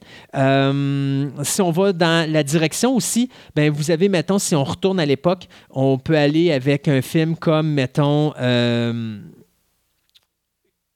The Crazies de George Romero, que tu écoutes dans les années 70, 73. Euh, le film est coup-ci, coup-ça. C'est fait avec un petit budget. C'est un film indépendant, tout ça. Là, tu as une grosse compagnie qui décide de, euh, de le refaire à ce moment-là. Et euh, on sort un Crazies qui s'appelle Les Détraqués en 2010, où là, on, on va avec de la nouvelle technologie, avec une histoire qui est plus au goût du jour, avec un rythme qui est plus Au goût du jour. au goût du jour. Donc, à ce, mo- et c'est un film majeur, ce n'est pas un petit budget. Donc, à ce moment-là, on a complètement changé la traque, puis on a vraiment pris quelque chose qui était de bon niveau, puis on l'a monté à un niveau. On a pris l'idée. On a pris l'idée, puis on a fait quelque chose de différent, mais quelque ça. chose qui est un remake, mais qui est intéressant parce que ça va avec la technologie d'aujourd'hui, avec la société d'aujourd'hui. Puis c'est un bon remake parce que l'original avait besoin d'être refait. Euh, des fois, tu as des films que tu retouches pas. Non, c'est ça. Il y en a qui vieillissent bien. Il y en a qui vieillissent bien. Puis il y en a d'autres que ça vieillit extrêmement mal. Tu fais. ah, Des mauvais exemples de, de remake de films que tu n'aurais jamais dû faire. Tu n'aurais jamais dû faire un remake de Poltergeist. Ouais. Tu n'aurais jamais dû faire un remake de, euh, mettons, Annie. Le dernier remake de Annie, là, euh, qui était produit par Will Smith, horrible. C'est, tant qu'à ça, réécouter le film de 82. Euh, Carrie. Même chose. Carrie, on a fait un film en 76, un chef-d'œuvre. 2002, on a fait une mini-série, c'était horrible. 2013, on a fait un remake, c'était horrible. Tu touches pas à ça. Amityville Horror. Oui. La, Amityville, la maison du diable, la version 79 est la top. Tu ne retouches pas à Amityville. Tu n'es pas capable de retoucher à Amityville. Dès que tu le fais, ça, ça, ça fait. ça C'est moins bon. C'est moins bon, ça marche pas. Flatliners, très mauvais. Ghostbusters, très mauvais. Ça, je le dis en trois exemplaires. Euh, tu sais, euh, Crash of the Titan. Fame. Fame, si vous voulez voir un film musical dans lequel vous, ça ressort vraiment euh, la musique et tout ça, là, vous écoutez le film de 81 d'Alan Parker, il a compris exactement ce qu'il y avait entre les mains. Ouais, Footloose. Footloose est un bel exemple Ben, aussi de ne pas refaire. Dirty Dancing, horrible. Ouais. Euh, vous ne touchez pas à ça. Mais Fame, en, en 2009, ils ont refait un film et euh, la magie n'était pas là.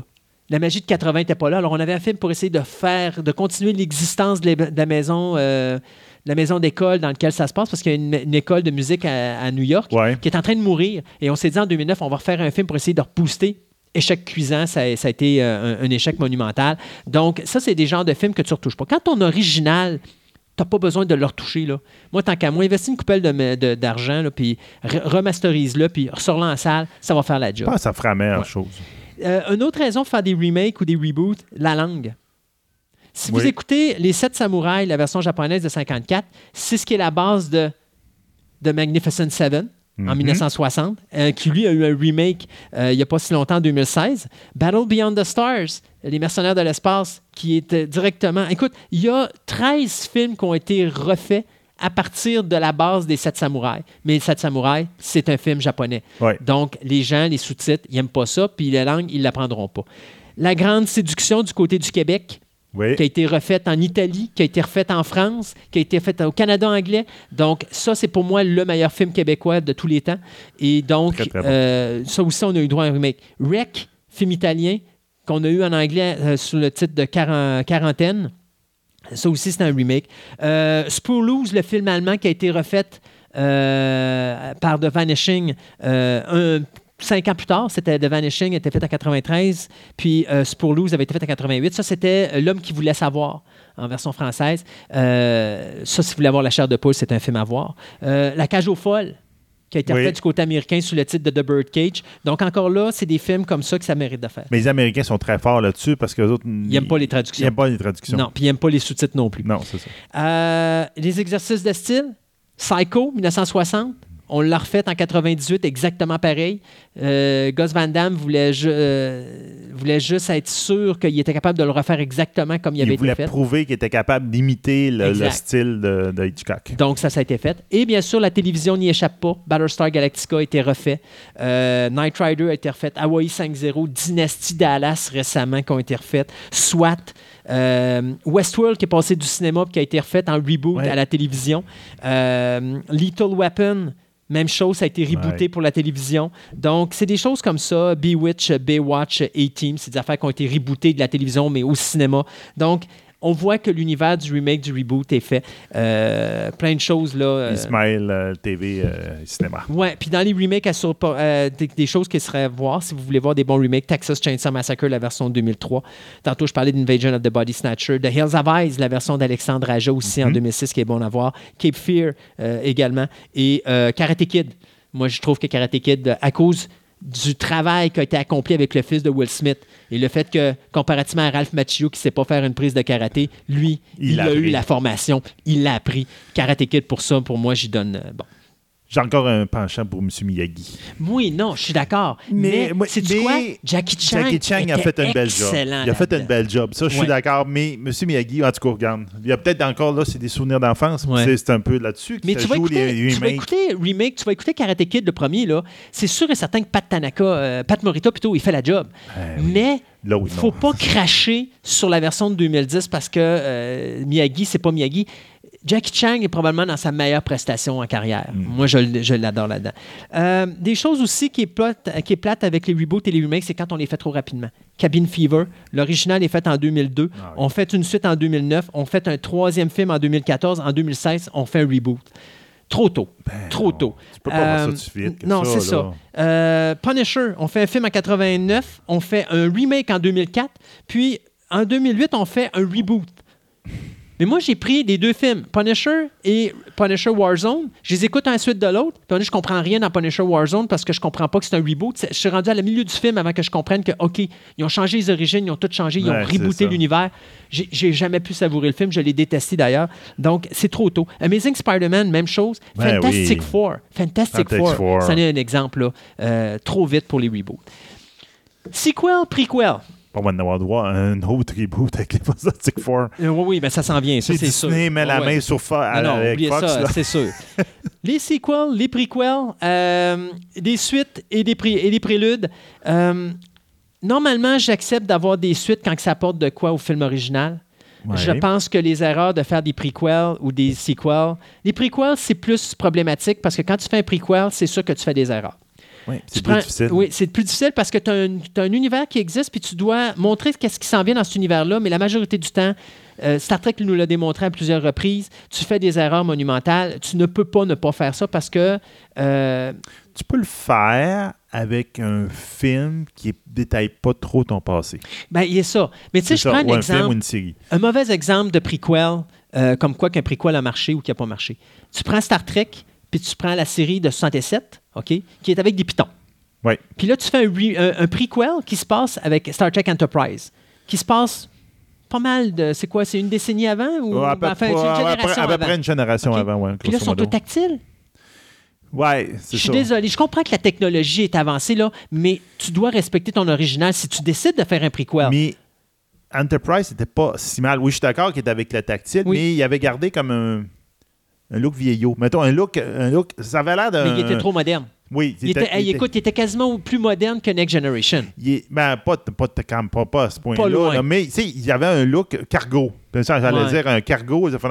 Alors que si tu tombes sur Discovery, Non, non, mais ça. ça, je te le donne totalement, qui était supposé se passer en même temps que la, la- la Ouais. nouvelle série. Puis là, c'est comme, c'est pas rien que des écrans tactiles, c'est les. non, les- c'est- euh, oublie ça. ça, ça non, joue c'est- sur un écran des airs, puis Puis, tout. Là, puis c'est le problème d'un prequel. C'est que si tu veux faire un prequel, tu dois. Je comprends les butons, mais sais-tu quoi? Tu as pris la décision de faire un prequel, fais-les. Fallait les pitons. Parce que sinon, fais un reboot.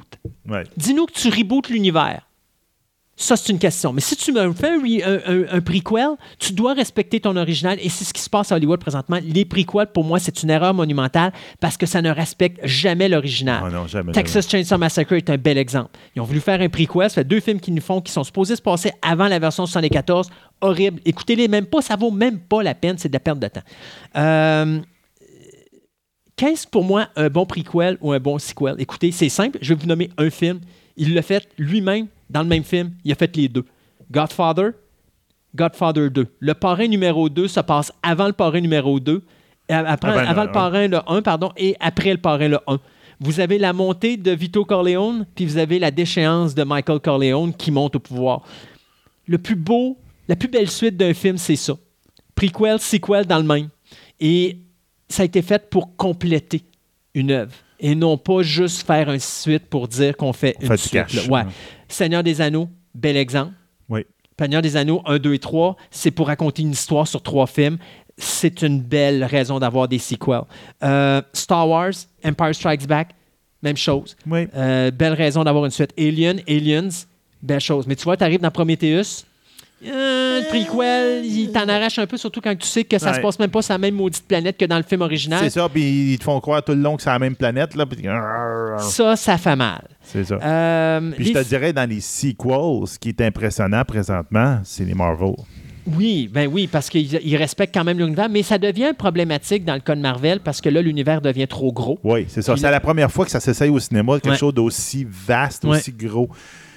Puis c'est ça que j'ai hâte. euh, Après, j'espère qu'après le prochain euh, Avenger, là, le deuxième Avenger, ben, le quatrième qu'on va Ouais. avoir, là, que- qui va dire, oh, on va continuer. Après, oui, oui, mais fais, fais une belle scission. Là. Ouais, fais mais une euh, belle scission. je Mais j'ai l'impression qu'ils vont faire. ça. Puis là, j'ai l'impression que c'est là ça qu'ils vont va, perdre ça, monde. va, ça va devenir aussi compliqué que le comic présentement chez. Marvel Comics. Ils sont forts pour ça. C'est ça. Euh, des franchises dans les sequels et les prequels, c'est important. Donc, on pense à Petit Pied le dinosaure de Land Before Time pour les tout petits, Ice Age, euh, on peut nommer des Chucky, Texas Chainsaw Massacre, Vendredi 13 pour les, les plus vieux, Scream. ça, j'allais dire pas mal plus vieux. Ouais, puis après ça, des Mad Max et Jurassic Park. Puis on s'en va euh, dans le James Bond, le Godzilla, qui sont probablement les deux plus grosses franchises Oui. euh, du cinéma. Effectivement. Euh, donc, ça, c'est des choses, c'est des franchises, les, sp- les- les choses comme ça, c'est très important. Euh, les spin-offs maintenant, c'est le dernier point qui nous reste à toucher. Qu'est-ce qu'un spin-off? Ben, c'est que vous avez une série de films. The Conjuring, La Conjuration. Vous avez présentement deux spin-offs qui sont créés. Vous avez Annabelle oui. Et vous avez The Nun qui s'en vient en 2018, où est-ce qu'à ce, moment-là, donc Annabelle a une suite, un sequel, mais vous avez The Nun qui se retrouve à être comme un spin-off euh, de Annabelle et en même temps un spin-off de Conjuring 2, parce que la nonne qu'on voit, on la voit dans Annabelle 2, mais on la voit aussi dans Conjuring 2. Donc, euh, ça, c'est des spin-offs. Euh, les X-Men, quand on fait Wolverine, c'est un, un spin-off. Deadpool, indirectement, c'est un spin-off. Appelons ça un produit dérivé. C'est un produit dérivé, effectivement, de ça. Donc, dans le la version de The Mummy, le remake du film de 1930 qui a été fait en 99, on a eu un spin-off qui s'appelait The Scorpion King Oui, c'est ça. avec le Rock. Donc, euh, même chose pour Cars du côté de Pixar. Euh, Disney a sorti Planes, Planes. qui était comme un spin-off des Cars, sauf qu'au lieu des voitures, c'était des Des avions. avions. C'est ça, oui, oui. Euh, Madagascar, ben, bien sûr, vous avez les pingouins de Madagascar, au même titre que Despicable Me, ben, vous avez les Minions. Les Minions. Donc, c'est ça. Donc, euh, puis dans la série télé, ben, ça existe aussi avec le Big Bang Theory. Ben, on a Young, Young Sheldon, qui a été fait, qui est un spin-off de la série, qui est un genre ça. de prequel. Euh, Stargate, euh, SG-1 avec euh, Stargate Atlantis, Atlantis, puis euh, Universe. Stargate Universe. C'est ça, exactement. Donc, Mm. des spin-offs font partie également de l'univers, puis c'est une façon de. De Bon, développer ton univers sur une autre perspective. Yes. Ça fait que c'est pas mal ça quand on parle de spin-off, remake, reboot et tout ça. Euh, et je- oubliez ça, hein, si vous pensez que Hollywood va arrêter, ça va aller en empirant parce que veut, veut pas. Là, de plus en plus, Hollywood est une machine à argent et ils ont besoin de ça pour rentabiliser leurs fonds.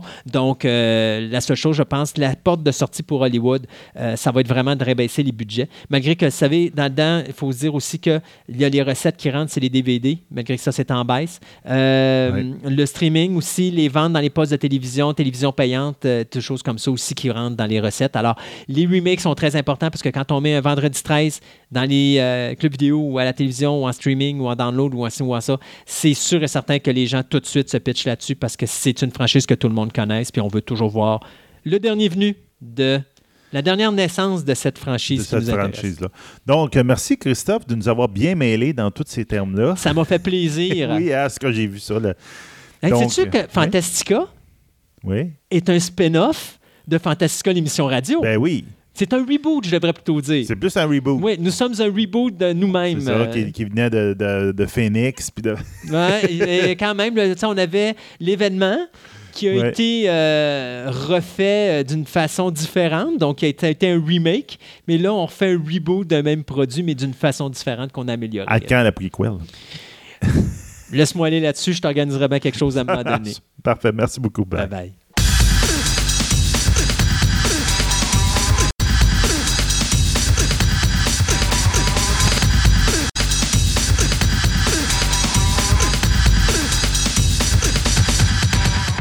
Ce segment de nouvelles vous est présenté par TPM et Collection, la boutique idéale pour nourrir toutes vos passions. Qu'il s'agisse de timbres, monnaies, cartes de sport, cartes Magic, des figurines, du comic book, voire même des cartes Pokémon, TPM et Collection a décidé de se réunir à un seul endroit afin de vous donner le meilleur service possible. Vous pouvez aller voir leur local au centre commercial Fleur de Lys au 550 boulevard Wilfrid Amel, Québec, ou tout simplement aller visiter leur site web à boutique-tpm.com.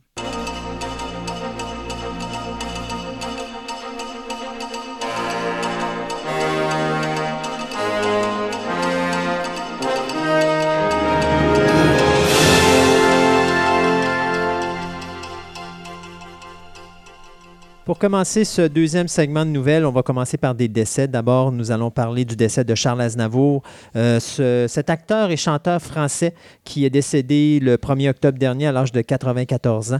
Euh, il y a plus de 50 films à son actif, mais euh, écoute, il a été en 97, il avait reçu un César d'honneur pour saluer son, euh, sa prestation dans, dans des films qui avaient été réalisés par François Truffaut ou Henri euh, Verneuil. Il est né à Paris. Euh, et dès l'âge de 9 ans, il a commencé à être euh, à jouer plutôt au théâtre et il va jouer des rôles de- d'enfants euh, pendant je dirais les années 30, avant de faire de la figuration dans quelques films. Et euh, dans cette même période, il va commencer à entamer sa carrière de chanteur. Mais ça va vraiment être au début, des, ben, vers la fin des années 50 plutôt, qu'il va commencer à euh, partir de sa carrière cinématographique. Euh, comme je disais tantôt, plus d'une cinquantaine de rôles, dont euh, dans les films Les Dragueurs et les Vierges en 63, il y avait tiré sur, euh, sur le pianiste de François Truffaut. Il y avait aussi Candy au niveau, à la fin des années 60, là, euh, au niveau nord-américain, où est-ce qu'à ce moment-là, il va jouer aux côtés de Marlon Brando, Richard Burton et James Coburn. Puis dans les années 70, il va beaucoup plus faire de films anglo-saxons. Finalement, en 86, après avoir euh, composé beaucoup de ses musiques, ben, il va écrire un scénario, euh, le scénario de la comédie de Paul Boujna, c'est Yiddish Connection. Euh, finalement, dans les années 90, on va le voir disparaître, mais pour ceux qui écoutent leur film en, tra- en traduit, là, leur film en version française, ben, si vous écoutez Up de Pixar ou Là-haut, c'est lui qui faisait la voix du personnage principal. Donc, Charles Aznavour, qui est un grand de la musique et du cinéma français, s'est éteint donc à l'âge de 94, euh, 94 ans. Pardon.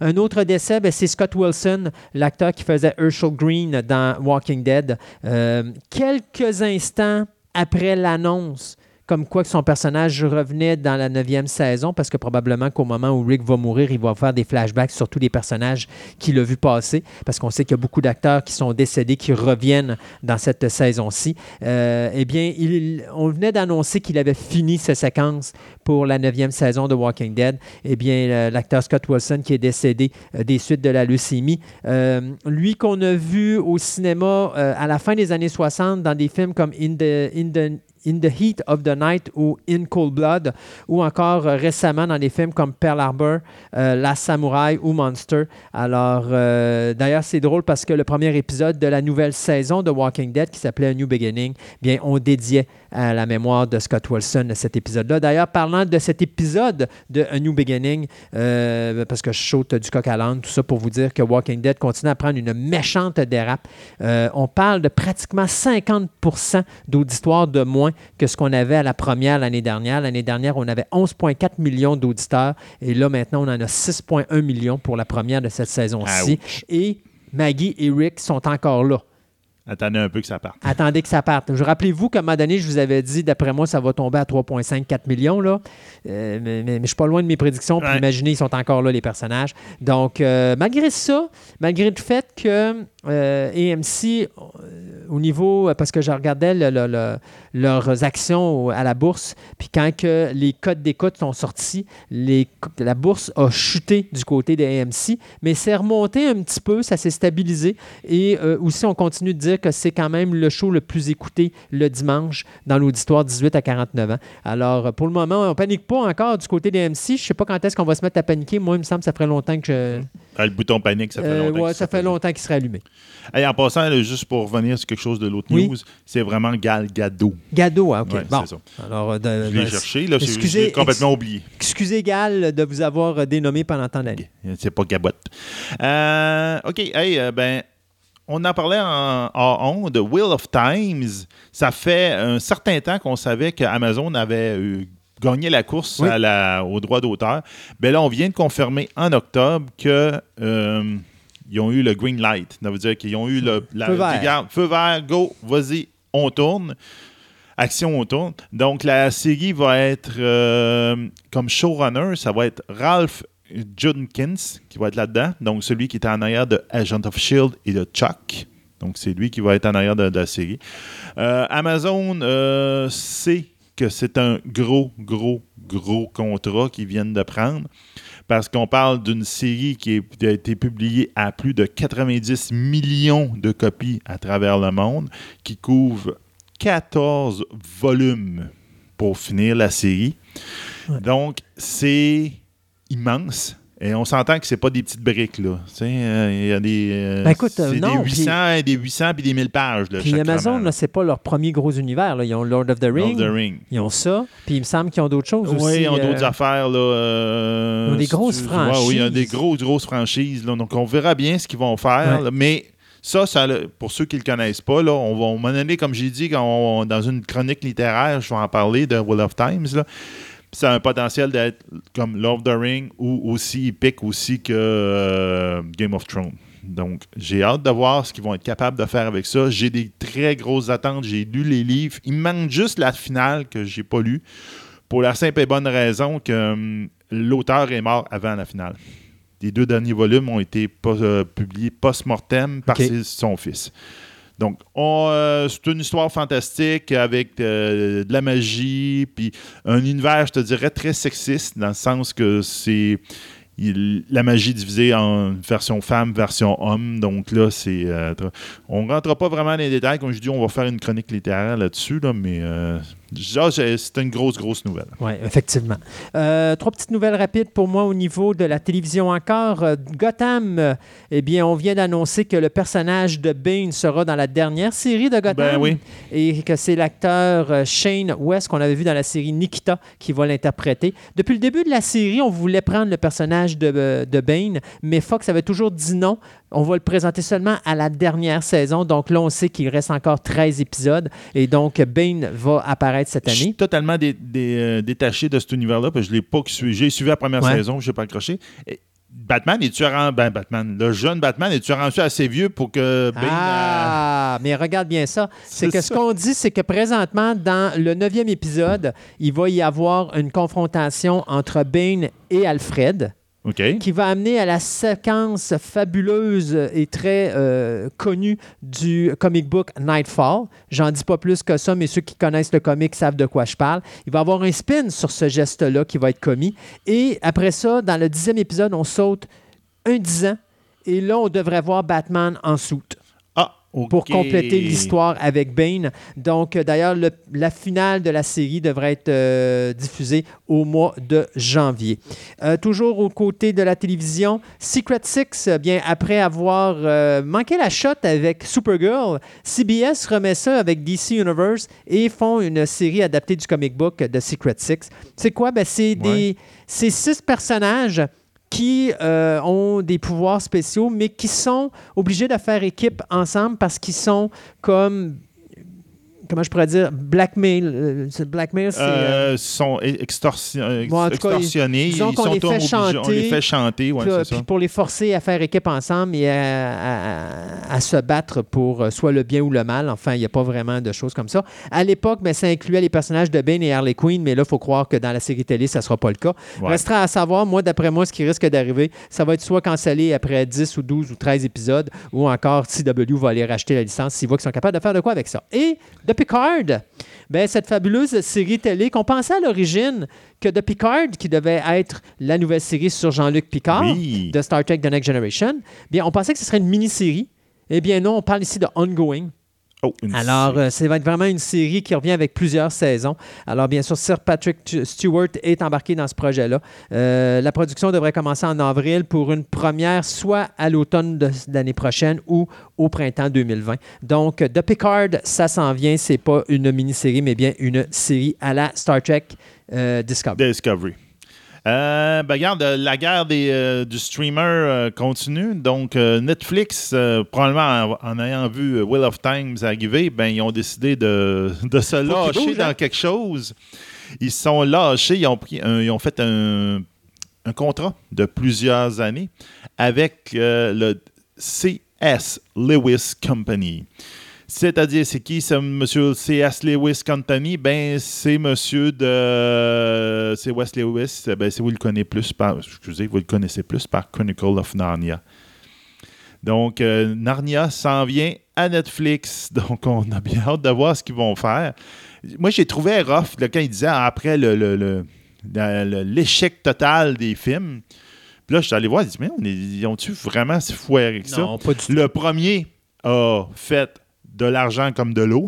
Je pense qu'il a fait à 6 à 7 fois son, son, euh, son coût. C'est les deux autres qui ont fait à peu près deux fois leur coût. là. C'était pas très, très bon. Là. C'est- Ben, on s'entend. Ben, que- c'était bien, mais c'est parce qu'il faut comprendre Prince un moment of donné, Caspian était quand même pas T'avais pire. t'avais mais- Harry Potter, t'avais Chronicle of Narnia, Ouais. t'avais l'autre là aussi, euh, donc ils vont faire une série télé, euh, puis qui ont renouvelé déjà pour une deuxième saison. Euh, Euh, L'affaire de ah, avec euh, Nicole Kidman puis Daniel Craig. Euh, Non, ça me vient En tout pas. cas, c'est euh, c'est pas une chronique, mais euh, Ah Compass. oui, oui, Compass, euh, Golden Compass. Comme The Golden Oui, oui, Compass. Oui, oui, oui. Euh, tu sais, fait qu'à un moment donné, il y en avait trop. Puis après ça, tu as eu euh, Twilight qui est rentré là-dedans. Puis là, vous allez me dire, c'est quoi le, rapport de Twilight? C'est parce que c'était l'univers des franchises. Où est-ce que là, on crée un univers, puis là, c'était sur 3, 4, 5, 6 films. T'as- le monde. Oui, il inondait le monde. Puis à un moment Ben donné, tu n'embarques pas là-dedans. Parce que quand tu fais, embarques sur un projet, puis qu'après ça, tu apprends que le film est cancellé, puis que tu ne verras pas la fin, ben, tu n'as plus d'intérêt. Et, et c'est là le, le problème de ces films-là, c'est qu'à un moment donné, ils- ça n'aboutissait pas. Ils sont aussi difficiles, je te dirais, parce que euh, les films, parce que d'un.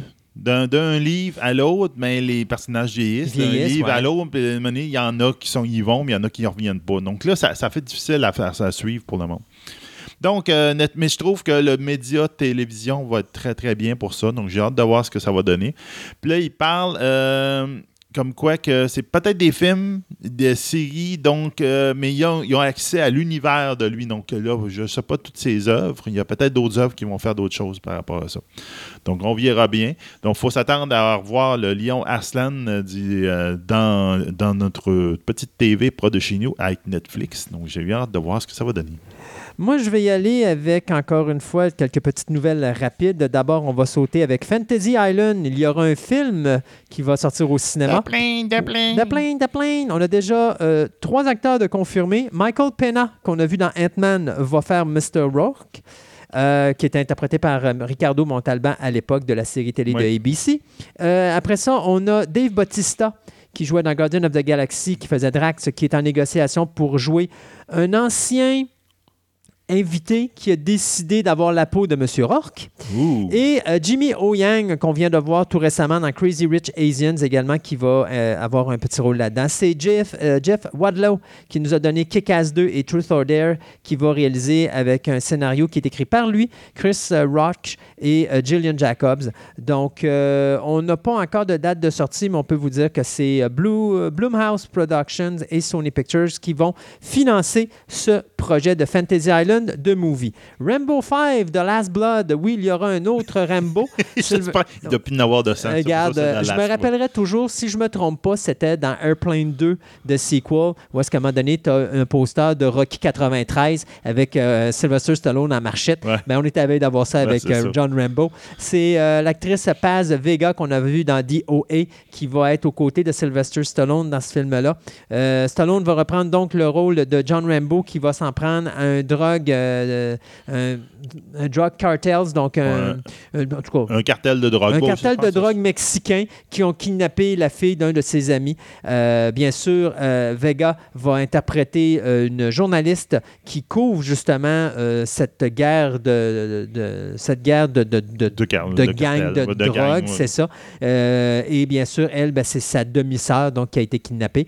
Euh, le tournage est présentement euh, réalisé en Bulgarie et en Espagne et c'est Adrian euh, Grunberg qui euh, réalise ce film avec Mark euh, Cyrulnik et Sylvester Stallone à la scénarisation. Bon, euh, John Favreau a fini par sortir le, chat du sac. Donc, il a sorti un, un Psygnosis et deux, le titre de la fameuse série de, de Star Wars à la télévision qui va être sur le, le streaming service de Disney dont le nom n'est pas encore connu. Ben, c'est Ça ressemble Disney, tellement. c'est Disney présentement, euh, Disney Streaming, là, mais... ouais, euh, mais c'est parce que le monde l'appelle de même parce qu'il faut qu'il dise un nom, là, mais Disney n'a pas dévoilé le nom Non. encore. Donc, euh, ça va s'appeler euh, Mandalorian. Donc, Mandalorian, c'est quoi? Ben, c'est les ceux qui sont les- la race qui est en arrière de Boba Fett. Donc, euh, on va bien voir qu'est-ce que ça va donner. Ça va, on va se suivre. Donc, ça va suivre l'histoire de après l'histoire de Jungle Fett et de Boba Fett, et on sait que Boba Fett s'est fait digérer par une, euh, créature dans euh, Retour de Jedi.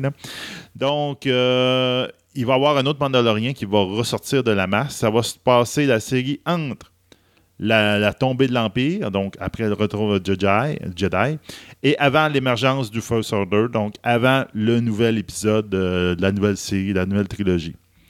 Donc, on va voir un peu le, le travail d'un d'un chasseur de primes euh, ce- dans cette euh, ligne de temps-là. On verra bien. On, se doutait tous que ça qu'il allait tomber là-dedans. Il y avait des rumeurs qui tournaient beaucoup là-dedans. On a parlé beaucoup de rumeurs de Boba Fett en film. Mais en fin de compte, ça va être en série télévision qu'on va revoir un peu ce genre de costume, le, le costume de Boba Fett. Donc, on verra bien ce que ça va donner. Ça peut être intéressant. Il n'y a pas encore de date ou quoi que ce soit, mais ça s'en vient pour les fans de Star Wars. Moi, de mon côté, encore une fois, un petit bloc euh, Challenger. Donc, euh, on va refaire une nouvelle adaptation de l'événement tragique de 1986 où la navette euh, spatiale Challenger avait explosé euh, lors de son décollage.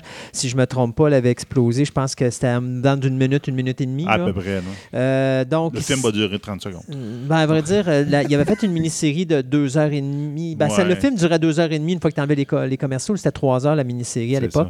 Euh, C'était quand même assez bien ce qu'ils avaient fait.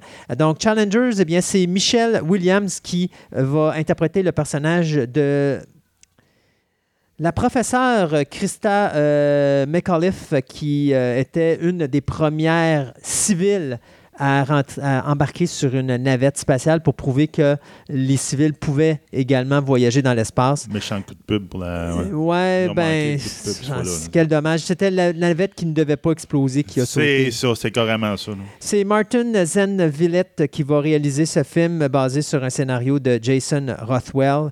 Euh, donc, euh, on parle de mai 2019 pour un début de tournage. Du côté de euh, notre ami Bruce, c'est euh, Brian Singer, pardon. Eh bien, il vient de signer pour euh, réaliser l'adaptation cinématographique, la deuxième du personnage de comic book Red Sonja. C'est Millennium Film qui va produire euh, ce film-là. D'ailleurs, on va donner 10 millions de dollars à Brian Singer pour faire la réalisation. C'est le scénariste, Ash- ben, la scénariste pardon, Ashley Edward Miller qui nous avait donné X-Men First Class, qui va s'occuper pardon, du scénario.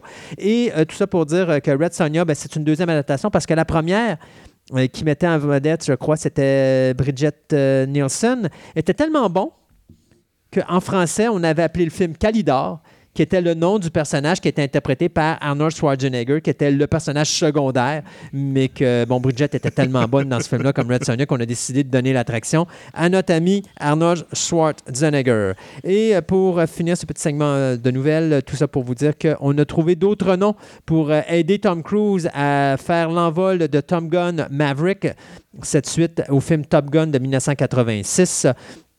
Donc, euh, dans les acteurs qui ont été annoncés, Monica euh, Barbaro, euh, il y a Jack Schumacher qu'on avait vu dans Empire, il y a Greg Tarzan Davis qu'on avait vu dans Chicago PD, Jake Pickin qu'on a vu dans Blockers, il y a Raymond Lee dans Mozart, in the Jungle, et il y a deux autres noms, c'est Jean Louisa Kelly qu'on a vu dans Ant-Man et Liliana Ray qu'on a vu dans Strange Angel. Ils vont se joindre bien sûr à Tom Cruise, Jennifer Connelly, Val Kilmer, Ed Harris, euh, John Hamm, Miles Teller, Glenn Powell et Manny. Euh, le film qui va être réalisé par Joseph Kosinski a été écrit par Peter Craig. Donc, euh, le film devrait sortir en salle le 26 juin 2020. Pour euh, faire une histoire courte, bien sûr, c'est Tom Cruise avec euh, Jerry Bruckheimer qui produisent le film. Euh, à l'époque, c'était supposé être le film, le frère pardon, de Ridley Scott, Tony Scott, qui devait réaliser la suite, mais suite au décès, euh, enfin le- au suicide de Tony Scott, euh, on avait bloqué la production. Donc, on a recommencé à un moment donné à faire ça. Donc, Top Gun, Maverick, euh, la seule chose que je peux espérer là-dedans, c'est que Val Kilmer va avoir perdu du poids, sinon s'il embarque dans un avion, son avion ne décollera pas. Il rentrera même pas dans le cockpit. Ça se peut qu'il soit pas capable de rentrer dans le rentré dans, un cockpit. F-18. Je peux te dire que c'est même pas conçu pour ma grandeur. Ah oui? Donc, je peux te dire que la largeur, oublie ça. là, tu rentres pas dans ces pilotes. Il fallait pas qu'il fasse trop de cigares avec toi à l'intérieur. Non, non, non, pas tout. Hey, euh, tu finis avec ta nouvelle, toi. Oui, je finis avec ma nouvelle. Bon, OK. euh, Netflix. Netflix, euh, on s'entend qu'il y a une belle série qui s'appelait Black Mirror, pour ceux qui ne connaissent pas. Euh, qui est une série anthologique où avec, on a tout le temps des, des personnages avec des, des débats moraux, des débats, euh, des décisions plutôt ambiguës qu'ils doivent prendre là-dedans. Ben, ça bien l'air que Netflix veut utiliser un peu ce format-là pour essayer de promouvoir quelque chose d'autre, un nouveau service qu'ils veulent, euh, qu'ils veulent proposer. Donc, Netflix a annoncé à la fin de 2018, donc ça s'en vient très très vite, ils vont introduire la, la possibilité, de- dans certains shows, de, de, de faire un choix moral. Donc, de choisir ta fin, de faire un livre dont vous êtes le héros, la série dont vous êtes les héros, Wow. l'émission dont vous êtes les héros. Donc, vous dire qu'en Black Mirror, dit Hmm, est-ce que je dois tuer le méchant ou pas Puis là, à ce moment-là, tu, tu auras un choix, puis tu pourrais poser, Hey, puis ça ils vont être voir la à fin. filmer, ça? Ça, j'ai. Ouais, mais c'est ça. J'ai l'impression qu'ils vont filmer. Ça, c'est- j'ai déjà vu un film qui était de même. Le monde avec leur cellulaire votait. C'était un, Ouais. un film d'horreur. C'est Ouais. dit, tourne à gauche, prends la porte à droite. Ben, tu savais que la personne allait mourir de toute manière du nom. Ah mais ouais. C'était juste tu décidais de comment elle allait mourir quasiment. Donc, on verra bien. C'est pas la première fois que Netflix jongle avec cette idée-là. Euh, il voulait, il avait déjà travaillé avec euh, la compagnie qui faisait le- le- la série, ben, la série, le jeu vidéo The Walking Dead et Batman, donc euh, Telltale Games, qui avait voulu faire un film avec Minecraft. Il voulait faire une TV series avec Minecraft pendant que les autres faisaient le jeu vidéo avec Minecraft, puis il voulait introduire cette notion-là de, de choix. Mais malheureusement, ben, Telltales, on en a parlé justement Ouais, dans un épisode, ils ont fait faillite, ils se sont fait ramasser, puis c'est plus rien. Donc, euh, toute cette idée-là est tombée. Donc, je te dirais qu'à ce moment-là, mais Netflix a repris ça au bon. Puis ont fait bon, ben, euh, notre idée de base, ça marche pas. Ben, on va l'essayer pareil, puis on va l'essayer dans Black Mirror. Donc, on va bien voir ce que ça va donner. Si ça fonctionne comme les autres pensent, ils vont essayer de l'introduire dans d'autres shows après ça pour voir euh, les choix qu'on va pouvoir, Ouais. moraux qu'on va pouvoir faire à, des- à différents endroits. Hmm. Ça peut être intéressant. J'ai hâte de voir. C'est un, un autre genre de TV. Si on se rappelle bien. TV euh, interactive. Ouais, mais moi, je- j'avais quelqu'un. Ben, euh, regarde. Non, en tout cas, j'en parlerai pas cette fois-là. On en parlera, à année, dans une de nos créations web. Ouais. On va faire un retour sur quelque chose de quelqu'un qu'on avait parlé dans le temps, qu'on faisait beaucoup de choses avec eux autres. Puis il a travaillé là-dedans, mais malheureusement, ça n'a pas marché. Bon, damn. Euh, on s'arrête euh, quelques chroniques et après, on vous revient avec le ciné nostalgie. On va vous parler de baseball. Baseball, ben oui.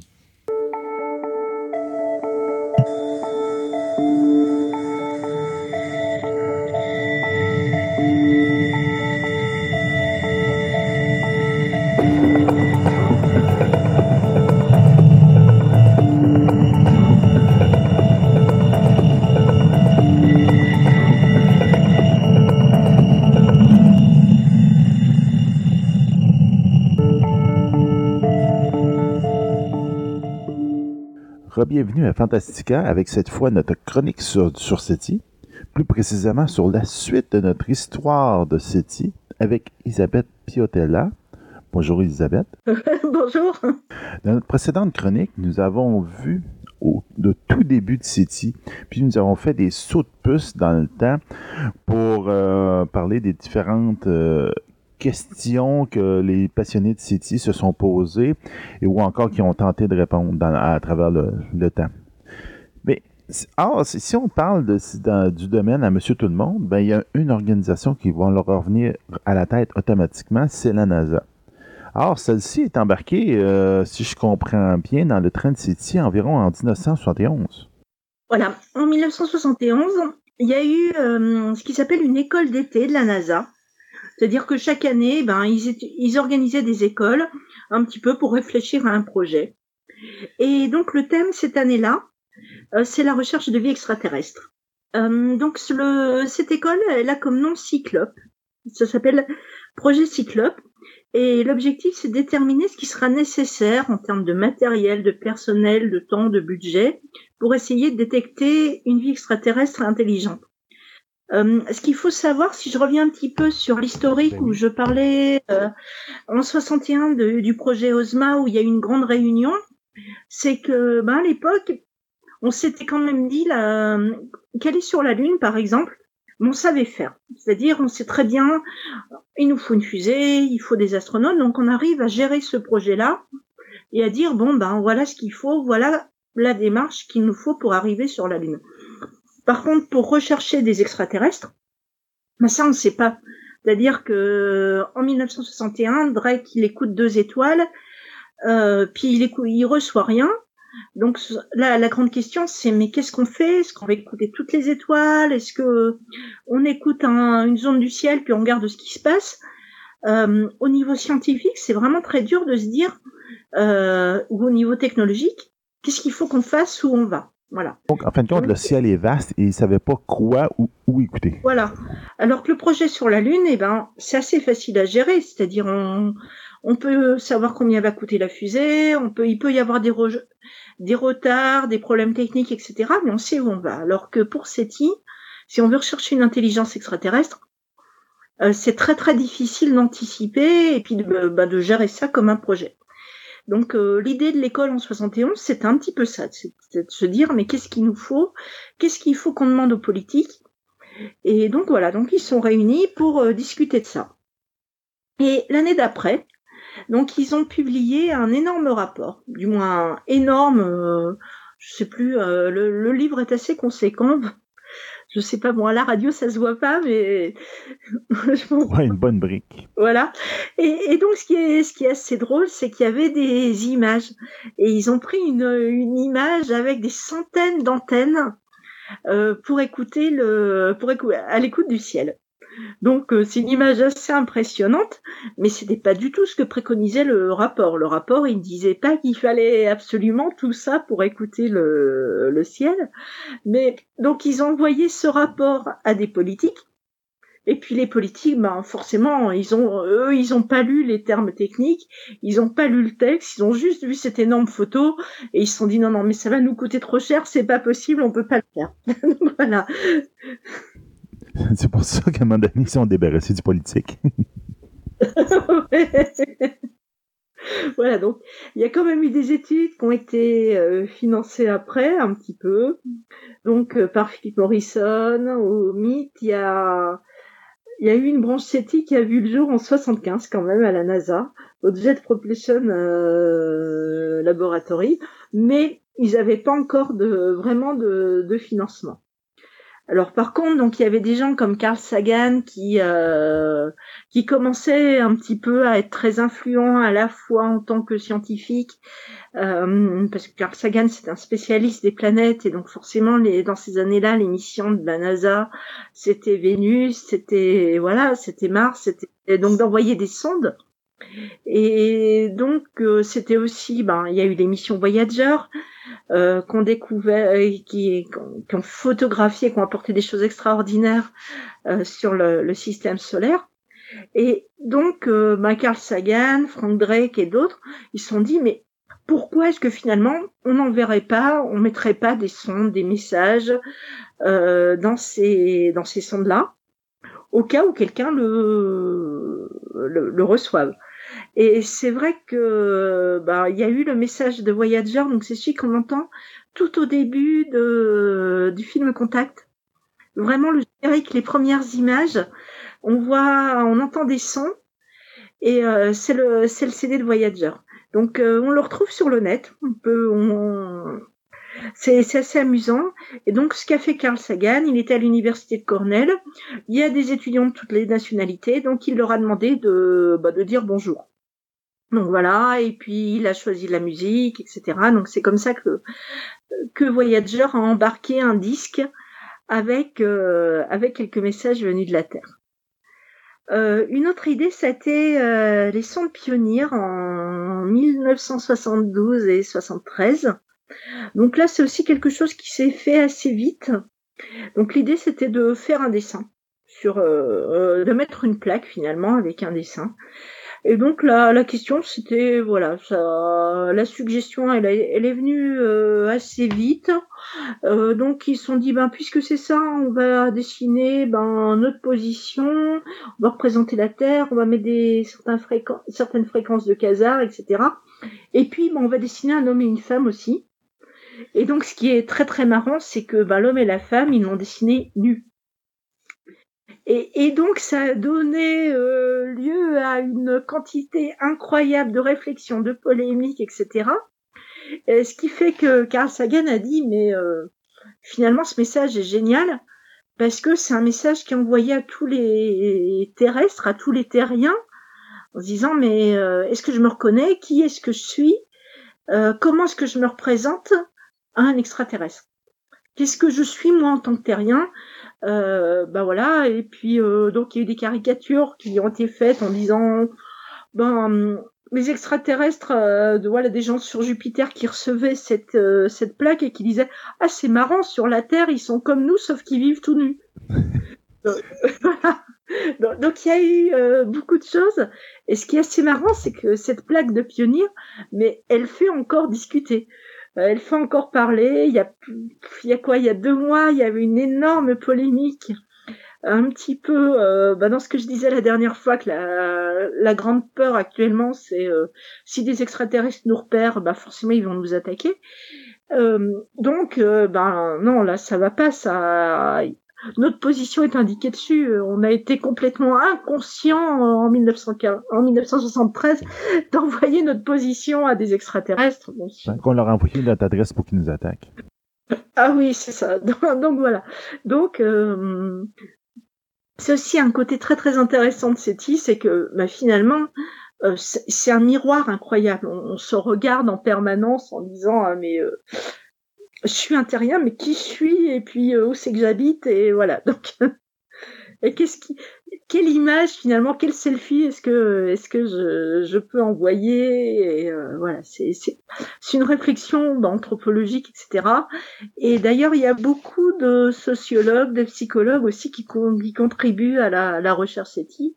C'est pas uniquement une recherche euh, technologique, on pourrait dire. Voilà, voilà. Et il y a eu un autre, oui.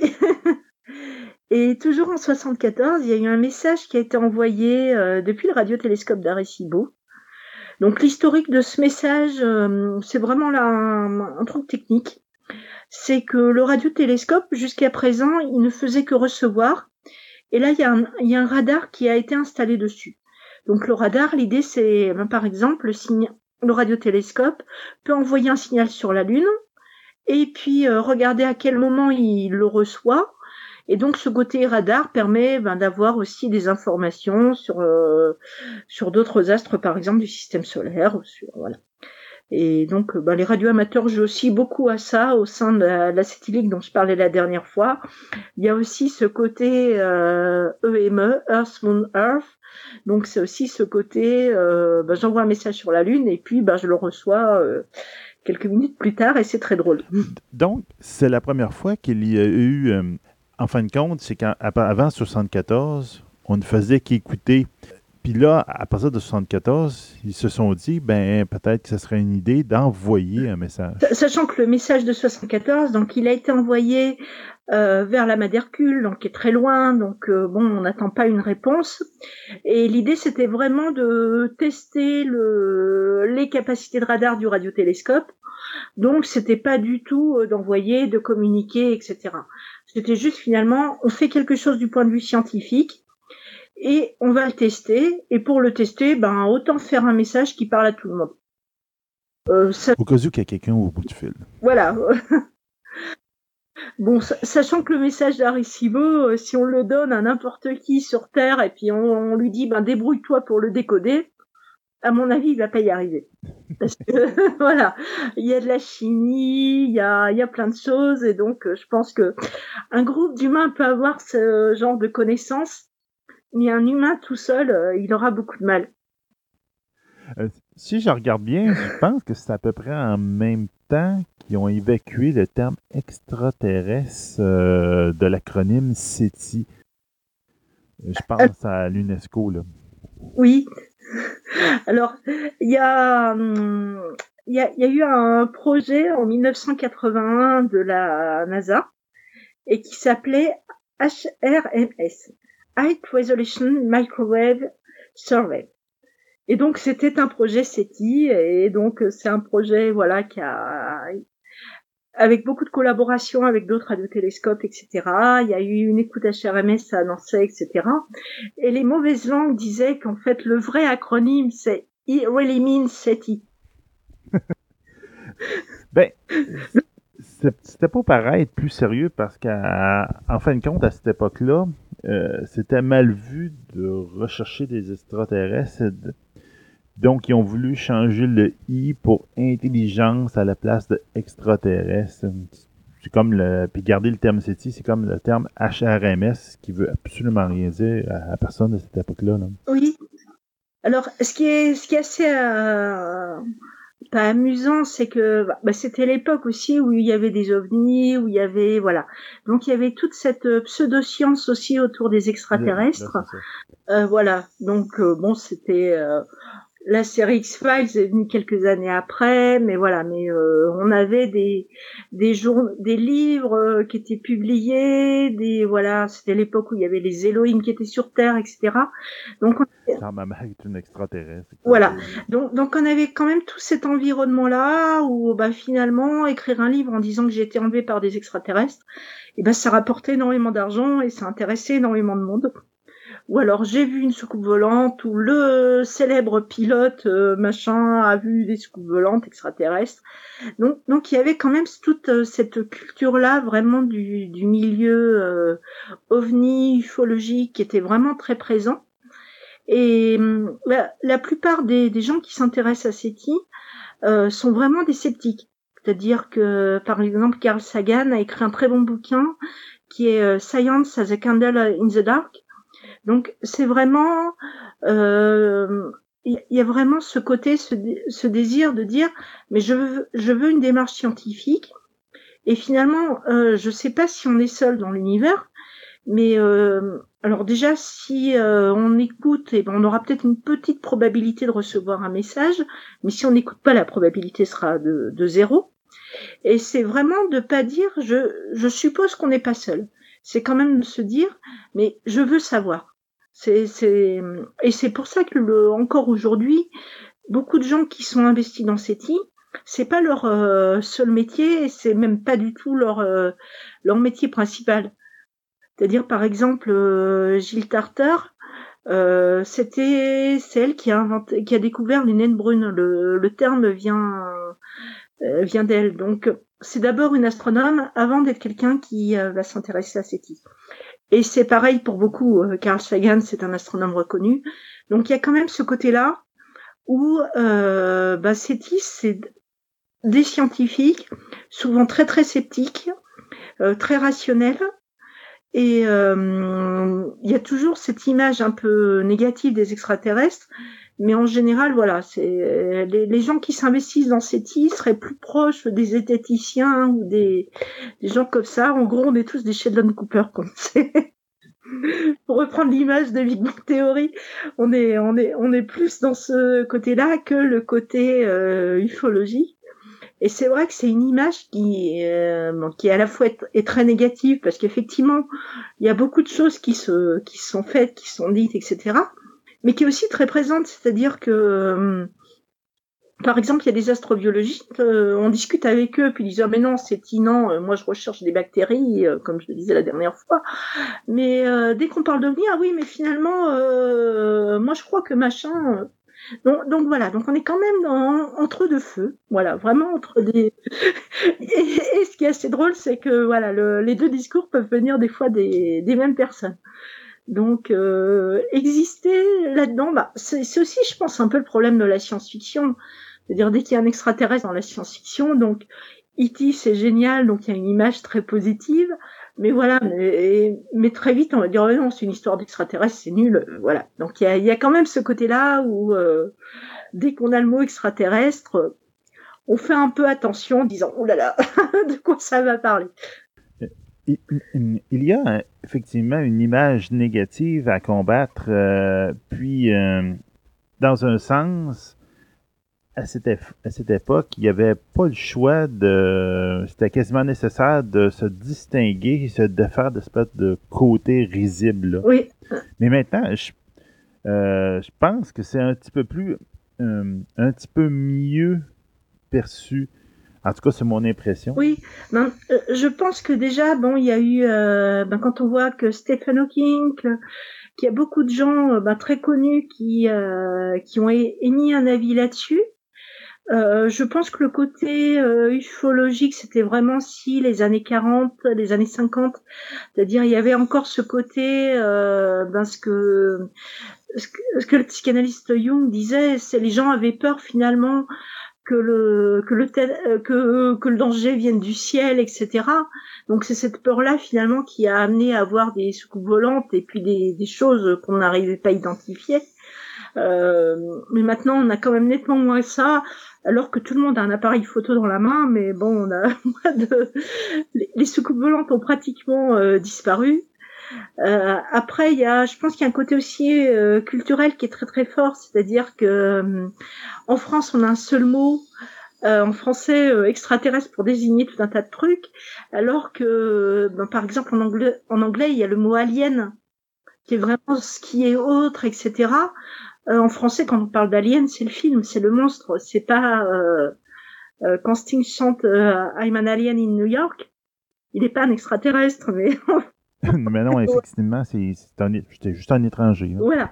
Donc, euh, il y a aussi un- une culture qui est difficile, je trouve, à traduire en français ou en France même, où on n'a pas ça, c'est-à-dire, par exemple, ne serait-ce que toutes les réflexions de Stephen Hawking, on n'en est pratiquement pas d'écho en France, alors qu'on a des spécialistes de Stephen Hawking en France.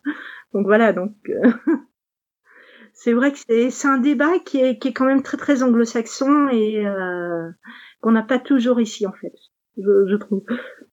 Il y a pour, pour les, vieux de la vieille, on se rappelle que dans les années 2000, même un peu avant les années 2000, on se rappelle que les, les écrans de veille de nos Oui. ordinateurs, que quand notre ordinateur ne faisait rien ou qu'on travaillait pas dessus, mais en background, il y avait un programme qui analysait des datas qui était supposé après ça transférer à quelque part pour être utilisé. On appelait euh, ce programme-là en 1999 euh, City Home. Mm. Euh, c'est parti où ce, projet-là? Voilà, l'idée c'est ça, c'est que ben, vu la, la quantité d'informations qu'il y avait, euh, ben, soit on construisait un énorme ordinateur, soit on répartissait en petites tâches qu'on di- qu'on qu'on distribuait sur Internet. Et donc au départ c'est une équipe de six personnes, de six informaticiens qui ont lancé cette idée-là. Comme souvent beaucoup de projets informatiques ont eu du succès, c'est parti vraiment de rien, d'une idée. Ah bah tiens, si on faisait ça, si on découpait les données, et puis ben, si on les répartissait. Donc le projet devait durer deux ans, et ben il dure toujours. Donc ce qui est assez Il dure encore. voilà. Et ce projet qui s'appelle Boinc maintenant, c'est-à-dire que l'université de Berkeley a étendu cette plateforme en disant bon d'accord il y a les extraterrestres, mais peut-être que ben pour euh, vaincre le paludisme etc. Il y a peut-être d'autres domaines scientifiques qui auraient besoin de partager des informations, des, des datas pour que les gens calculent chez eux. Et donc ce, je trouve que ça c'est peut-être l'une des meilleures réussites de SETI, c'est de se dire que quelque chose qui était développé pour SETI ben, finalement, il sert à des tas, tas, tas de projets scientifiques dans des tas de domaines. Il y a les mathématiques, il y a, il y a vraiment tout. Il y a, hum, il y a aussi tout ce qui est physique nucléaire. Donc, euh, c'est vraiment un, un énorme succès. Euh, J'ai pas en tête le nombre d'utilisateurs de Boinc ou de SETI Atom, mais ça, ça reste énorme. Et SETI Atom est quand même le projet le Boinc euh, qui a le plus d'utilisateurs. Donc, euh, je sais qu'à l'époque, moi, je travaillais dans un centre de calcul euh, pour la physique nucléaire et euh, on travaillait sur des pro- projets de grille de calcul. C'est-à-dire, l'idée, c'était un peu ça, c'était pas chez des particuliers, mais c'était, au lieu d'avoir un énorme ordinateur, essayer de répartir euh, les, calculs sur plusieurs laboratoires, sur plusieurs endroits, etc. Et donc, quand SETI Atom est, est arrivé, on s'est dit, mais ils l'ont fait ils l'ont fait, mais sans se prendre la tête, sans voilà, c'est, pourrait presque dire, c'est pas vraiment du calcul distribué, mais euh, déjà il y avait cette idée-là finalement de se dire, mais voilà, au lieu de faire quelque chose de gros, vaut mieux faire plusieurs petits trucs. Et, et donc euh, actuellement, par exemple, tout au mois d'août, à chaque fois il y a une compétition parce qu'au mois d'août il y a le, le signal VO qui a été euh, reçu en 77. Et donc à chaque anniversaire, il y a une espèce de compétition mondiale à celui qui calcule le plus pour SETI. Donc c'est C'est quoi le fameux message wow, wow, wow? wow, voilà. Donc ça c'est un signal qui a été reçu en 1977. Donc c'était euh, un, un- un astronome, euh, Jerry Eman, qui euh, se retrouvait à écouter tout seul le soir. En gros, euh, il, il gérait le, le radiotélescope de, de l'Ohio, une, une grande antenne, et euh, bah, tout d'un coup, euh, il voit une, euh, un pic. Donc il se dit et il était juste là pour surveiller que tout se passait bien. Donc à côté de ce pic qui sortait sur sa, sa, sortie imprimée finalement, il a marqué WO. Et donc euh, W O W. Et c'est comme ça que le signal est resté. Donc il y a plein d'hypothèses en disant bah, c'est peut-être un avion qui passait, c'est peut-être ci, c'est peut-être ça. L'année dernière, il y a eu beaucoup de bruit en se disant que c'était des comètes. Euh, mais finalement, euh, l'hypothèse a vraiment été euh, dit non, c'est pas possible que ce soit des comètes parce que quelqu'un avait écouté des, comètes et puis avait eu un signal comme ça. Mais non, euh, bon, par exemple, le radiotélescope de Nancy qui a l'habitude de, de, chercher d'étudier des, comètes, il a jamais écouté capté d'hydrogène des comètes, mais juste de l'eau, c'est-à-dire le, le, radical OH. Donc c'est pas possible que le signal WO ce soit des comètes, etc. Donc euh, le signal vaut c'est peut-être que du bruit, ça peut être un problème d'instrument, etc. C'est pas le signal qu'on a pu recevoir, etc. Mais c'est un signal qui fait toujours parler, qui est un bon exemple de choses qu'on reçoit mais qu'on n'explique pas et euh, qui est resté comme ça. Et donc, euh, bah, chaque année, les utilisateurs de SETI Atom bah, s'amusent à calculer, voilà, le plus possible. Alors, il y a des équipes donc c'est assez marrant parce que donc il y a souvent des équipes, euh, bah, par exemple il y a l'Alliance francophone, qui est une équipe qui regroupe des Canadiens, des Belges, des Français, euh, voilà, qui calculent pour cet IATOM, et c'est vraiment une compétition entre équipes. Ok, euh, pour, pour, ceux qui voudraient faire la recherche sur le BOINC, euh, ça s'écrit B-O-I-N-C. C'est l'acronyme pour Berkeley Open Infrastructure for Network Computing. Donc, euh, pour ceux qui veulent voir personnellement la nouvelle version euh, de City Atom, vous pouvez taper ça dans Google. Vous allez tomber. Il y a City Atom, puis il y a plein d'autres choses. Voilà, il y a euh, des, des, projets pour vaincre le paludisme, comme je disais. Donc, chacun vraiment selon ses sensibilités peut calculer pour ce qu'il veut. Ben, J'avoue que c'est une très bonne idée parce qu'il y a plusieurs ordinateurs qui, la moitié de la journée ou plus, ne font absolument rien, entre autres ceux, ceux qu'on a à la maison. Donc, de les utiliser avec un programme comme ça pendant leur temps mort, ben, c'est pas une mauvaise idée. Ça peut être utile. Voilà, puis c'est toujours l'idée de la science participative, c'est-à-dire, euh, euh, déjà, ça évite de se dire, ben, il y a des scientifiques dans une tour d'ivoire et puis il y a des citoyens euh, qui de temps en temps ont des retombées. Là, le fait que les citoyens participent à la science, je trouve que c'est un échange qui est, qui est toujours très très positif. C'est-à-dire à la fois le, le, citoyen aide le scientifique, mais en même temps il va apprendre. C'est-à-dire qu'en regardant l'écran de SETI Atom, ben, on a les coordonnées, donc on peut commencer à s'intéresser en disant mais comment on fait pour repérer un objet dans le ciel, pour, euh, pour c'est quoi la longitude, la latitude? On voit qu'il calcule les transformés de Fourier, on voit qu'il y a un effet Doppler, donc c'est on peut se questionner en tant que citoyen et puis se former à tout âge, quoi, sans forcément aller à l'école, voilà. Et euh, je, je, trouve que c'est ce côté-là aussi, c'est ce côté de dire, bah, je participe à la science et finalement j'apprends un peu et voilà, j'y gagne aussi. Mais oui, c'était une très bonne idée d'amener la science au niveau de Monsieur Tout le Monde. Donc, en fin de compte, ça, ça permettait de vulgariser euh, le, le, le, fait que la personne, euh, Monsieur Tout le Monde, participait à l'analyse. Il était intéressé à ce moment-là, il devenait curieux pour les résultats qui sortaient de son ordinateur. Donc, c'était un très bel effet de, de relations publiques et de vulgarisation. Oui, oui, tout à fait. Tout le monde a gagné, je trouve. Euh, tantôt, on parlait du message wow qui a fait justement un, un gros effet wow, un buzz à ce moment-là. Enfin, euh, en fin de compte, un peu plus tard, ils ont fini par élaborer comme un protocole pour, comme pas partir en peur, pour euh, dire que si on reçoit un message, ben comment le valider, puis vérifier si ça c'est pas n'importe quoi là? Mmh. Alors l'idée, c'est justement de se dire, ben, euh, c'était dans les années 80, donc avant Internet où il y a eu des protocoles qui ont été établis. Donc si on reçoit un signal, ben, l'idée c'est que on appelle les collègues, euh, les autres observatoires pour qu'ils essayent de, de l'écouter aussi. Donc ça permet de vérifier ben, que c'est pas dû à l'instrument. C'est-à-dire si le a un autre radiotélescope qui reçoit la même chose, ben peut-être que justement c'est pas de notre faute, c'est pas c'est pas un parasite, c'est pas un avion qui est en train de passer au-dessus de du télescope, etc. Donc voilà, donc il y a des protocoles qui ont été mis, et donc l'idée c'est ça, c'est on attend qu'ils se vérifient, on demande la vérification, on réécoute aussi, parce que l'idée c'est de se dire que, ben, par exemple, si vous essayez d'appeler quelqu'un, euh, s'il répond pas, bon, vous pouvez laisser un message sur le répondeur, mais s'il n'y a pas de répondeur, vous allez essayer de le recontacter, de le rappeler.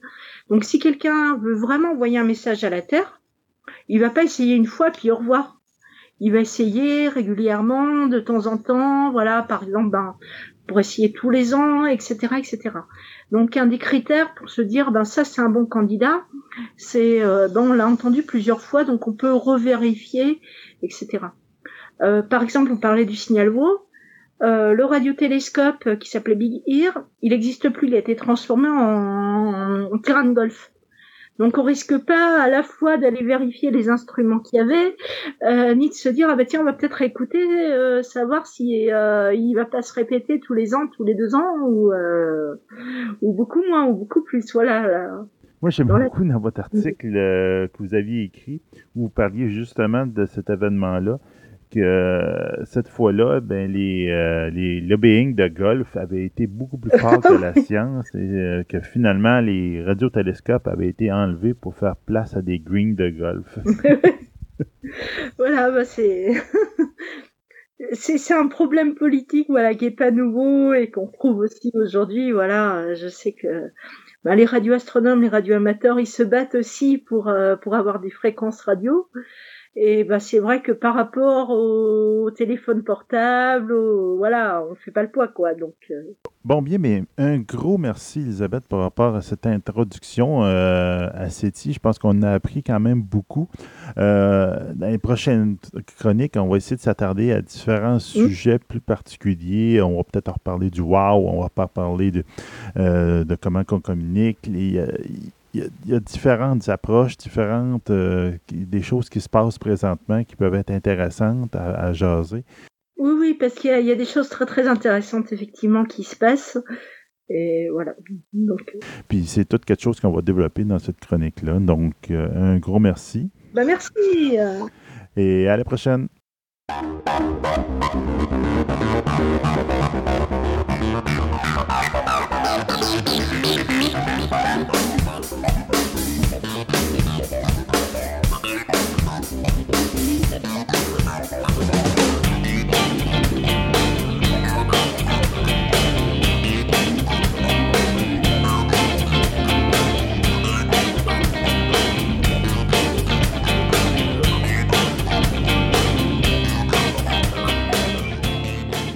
En 1984, le réalisateur Nobuyuki Takahashi, de, qui nous a donné le film Ringu, avait prononcé pour la première fois au Worldcon le mot cosplay, qui pour lui représentait un ensemble entre costume puis play qui était à peu près le, mix entre les deux.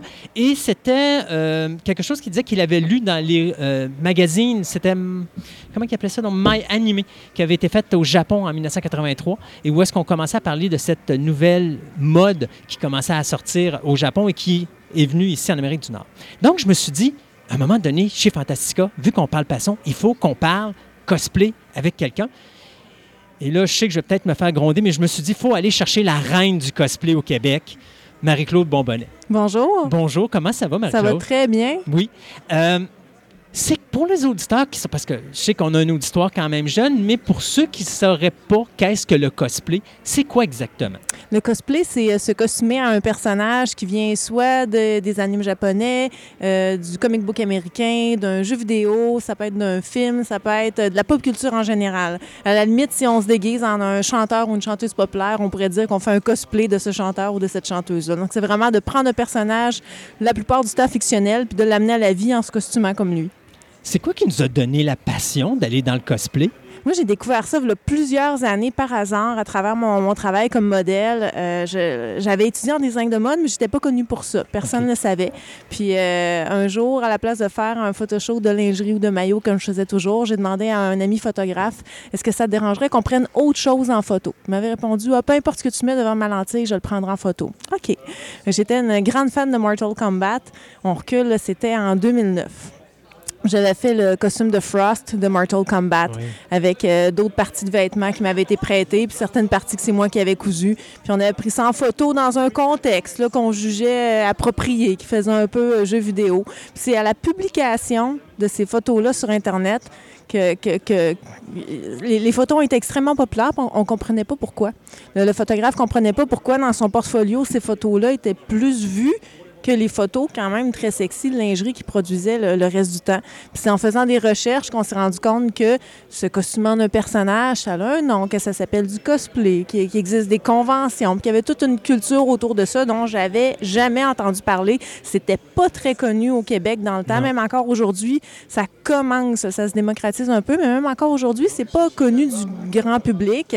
Puis c'est ça, j'ai assisté à mes premières conventions en 2010 euh, aux États-Unis. J'ai vu à quel point c'était un monde immense. Il y avait des grosses conventions avec plein de participants. Puis euh, j'avais étudié en design de mode. là. On se souvient que moi, mon travail à la base, c'était d'être couturière. Fait que je me suis dit, OK, j'ai vraiment j'ai une physionomie de personnage. Moi, je sais coudre. Je peux coudre n'importe quoi. Je- moi, je vais faire du cosplay. Je me suis dit, moi, je fais pas de cosplay sur la Terre. Je sais pas qui vont en faire. J'avais comme la, la combinaison parfaite. Puis c'est comme ça que ça a commencé. Donc là, on est en 2003. En 2009. En 2009, pardon. Donc, à ce moment-là, en 2009, il faut se dire que on a quand même eu des Comic-Con aux États-Unis. On en avait au Canada. Montréal était ouvert depuis... Je crois que ça existait déjà. Ça, Moi, je ne le connaissais années. pas à ce moment-là, mais ça existait déjà. Euh, puis, donc, à ce moment-là, mais c'est sûr et certain que le déguisement, euh, parce que on, on va faire, je vais faire une distinction. Est-ce qu'on peut dire que quelqu'un, mettons, parce que quand on avait, mettons, un événement, on allait voir des films, les gens arrivaient déguisés, Oui, c'est du mais cosplay. c'en était du cosplay. C'est juste qu'on n'avait peut-être pas le nom à mettre sur le Sur phénomène, mais c'était du cosplay. Fait que je peux dire que quand j'ai fait ma petite folie avec ma, ma- ma troupe euh, de, de- de- d'amateurs science-fiction, quand on est allé voir Man in Black 2, qu'on s'était tous déguisés en homme en noir, c'était du cosplay. faisiez un cosplay de Men in Black. Oui, exactement. Avec, Ouais. On avait même la voiture. C'était vraiment un spécial Ça, incroyable. génial. Oui, oui, non, c'était le fun. Euh, ça nous a amené où cette passion-là? Parce que là, vous- on a commencé à faire ça.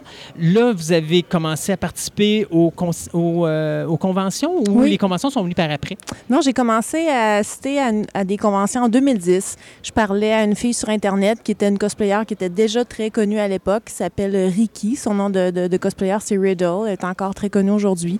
Puis euh, elle m'avait dit un jour, si t'es dans, dans mon coin, là, elle habitait à Atlanta, viens me voir. Puis euh, je revenais d'un- voyage pour un, un photoshoot en Floride. Puis euh, sur mon chemin, je suis arrêtée par Atlanta.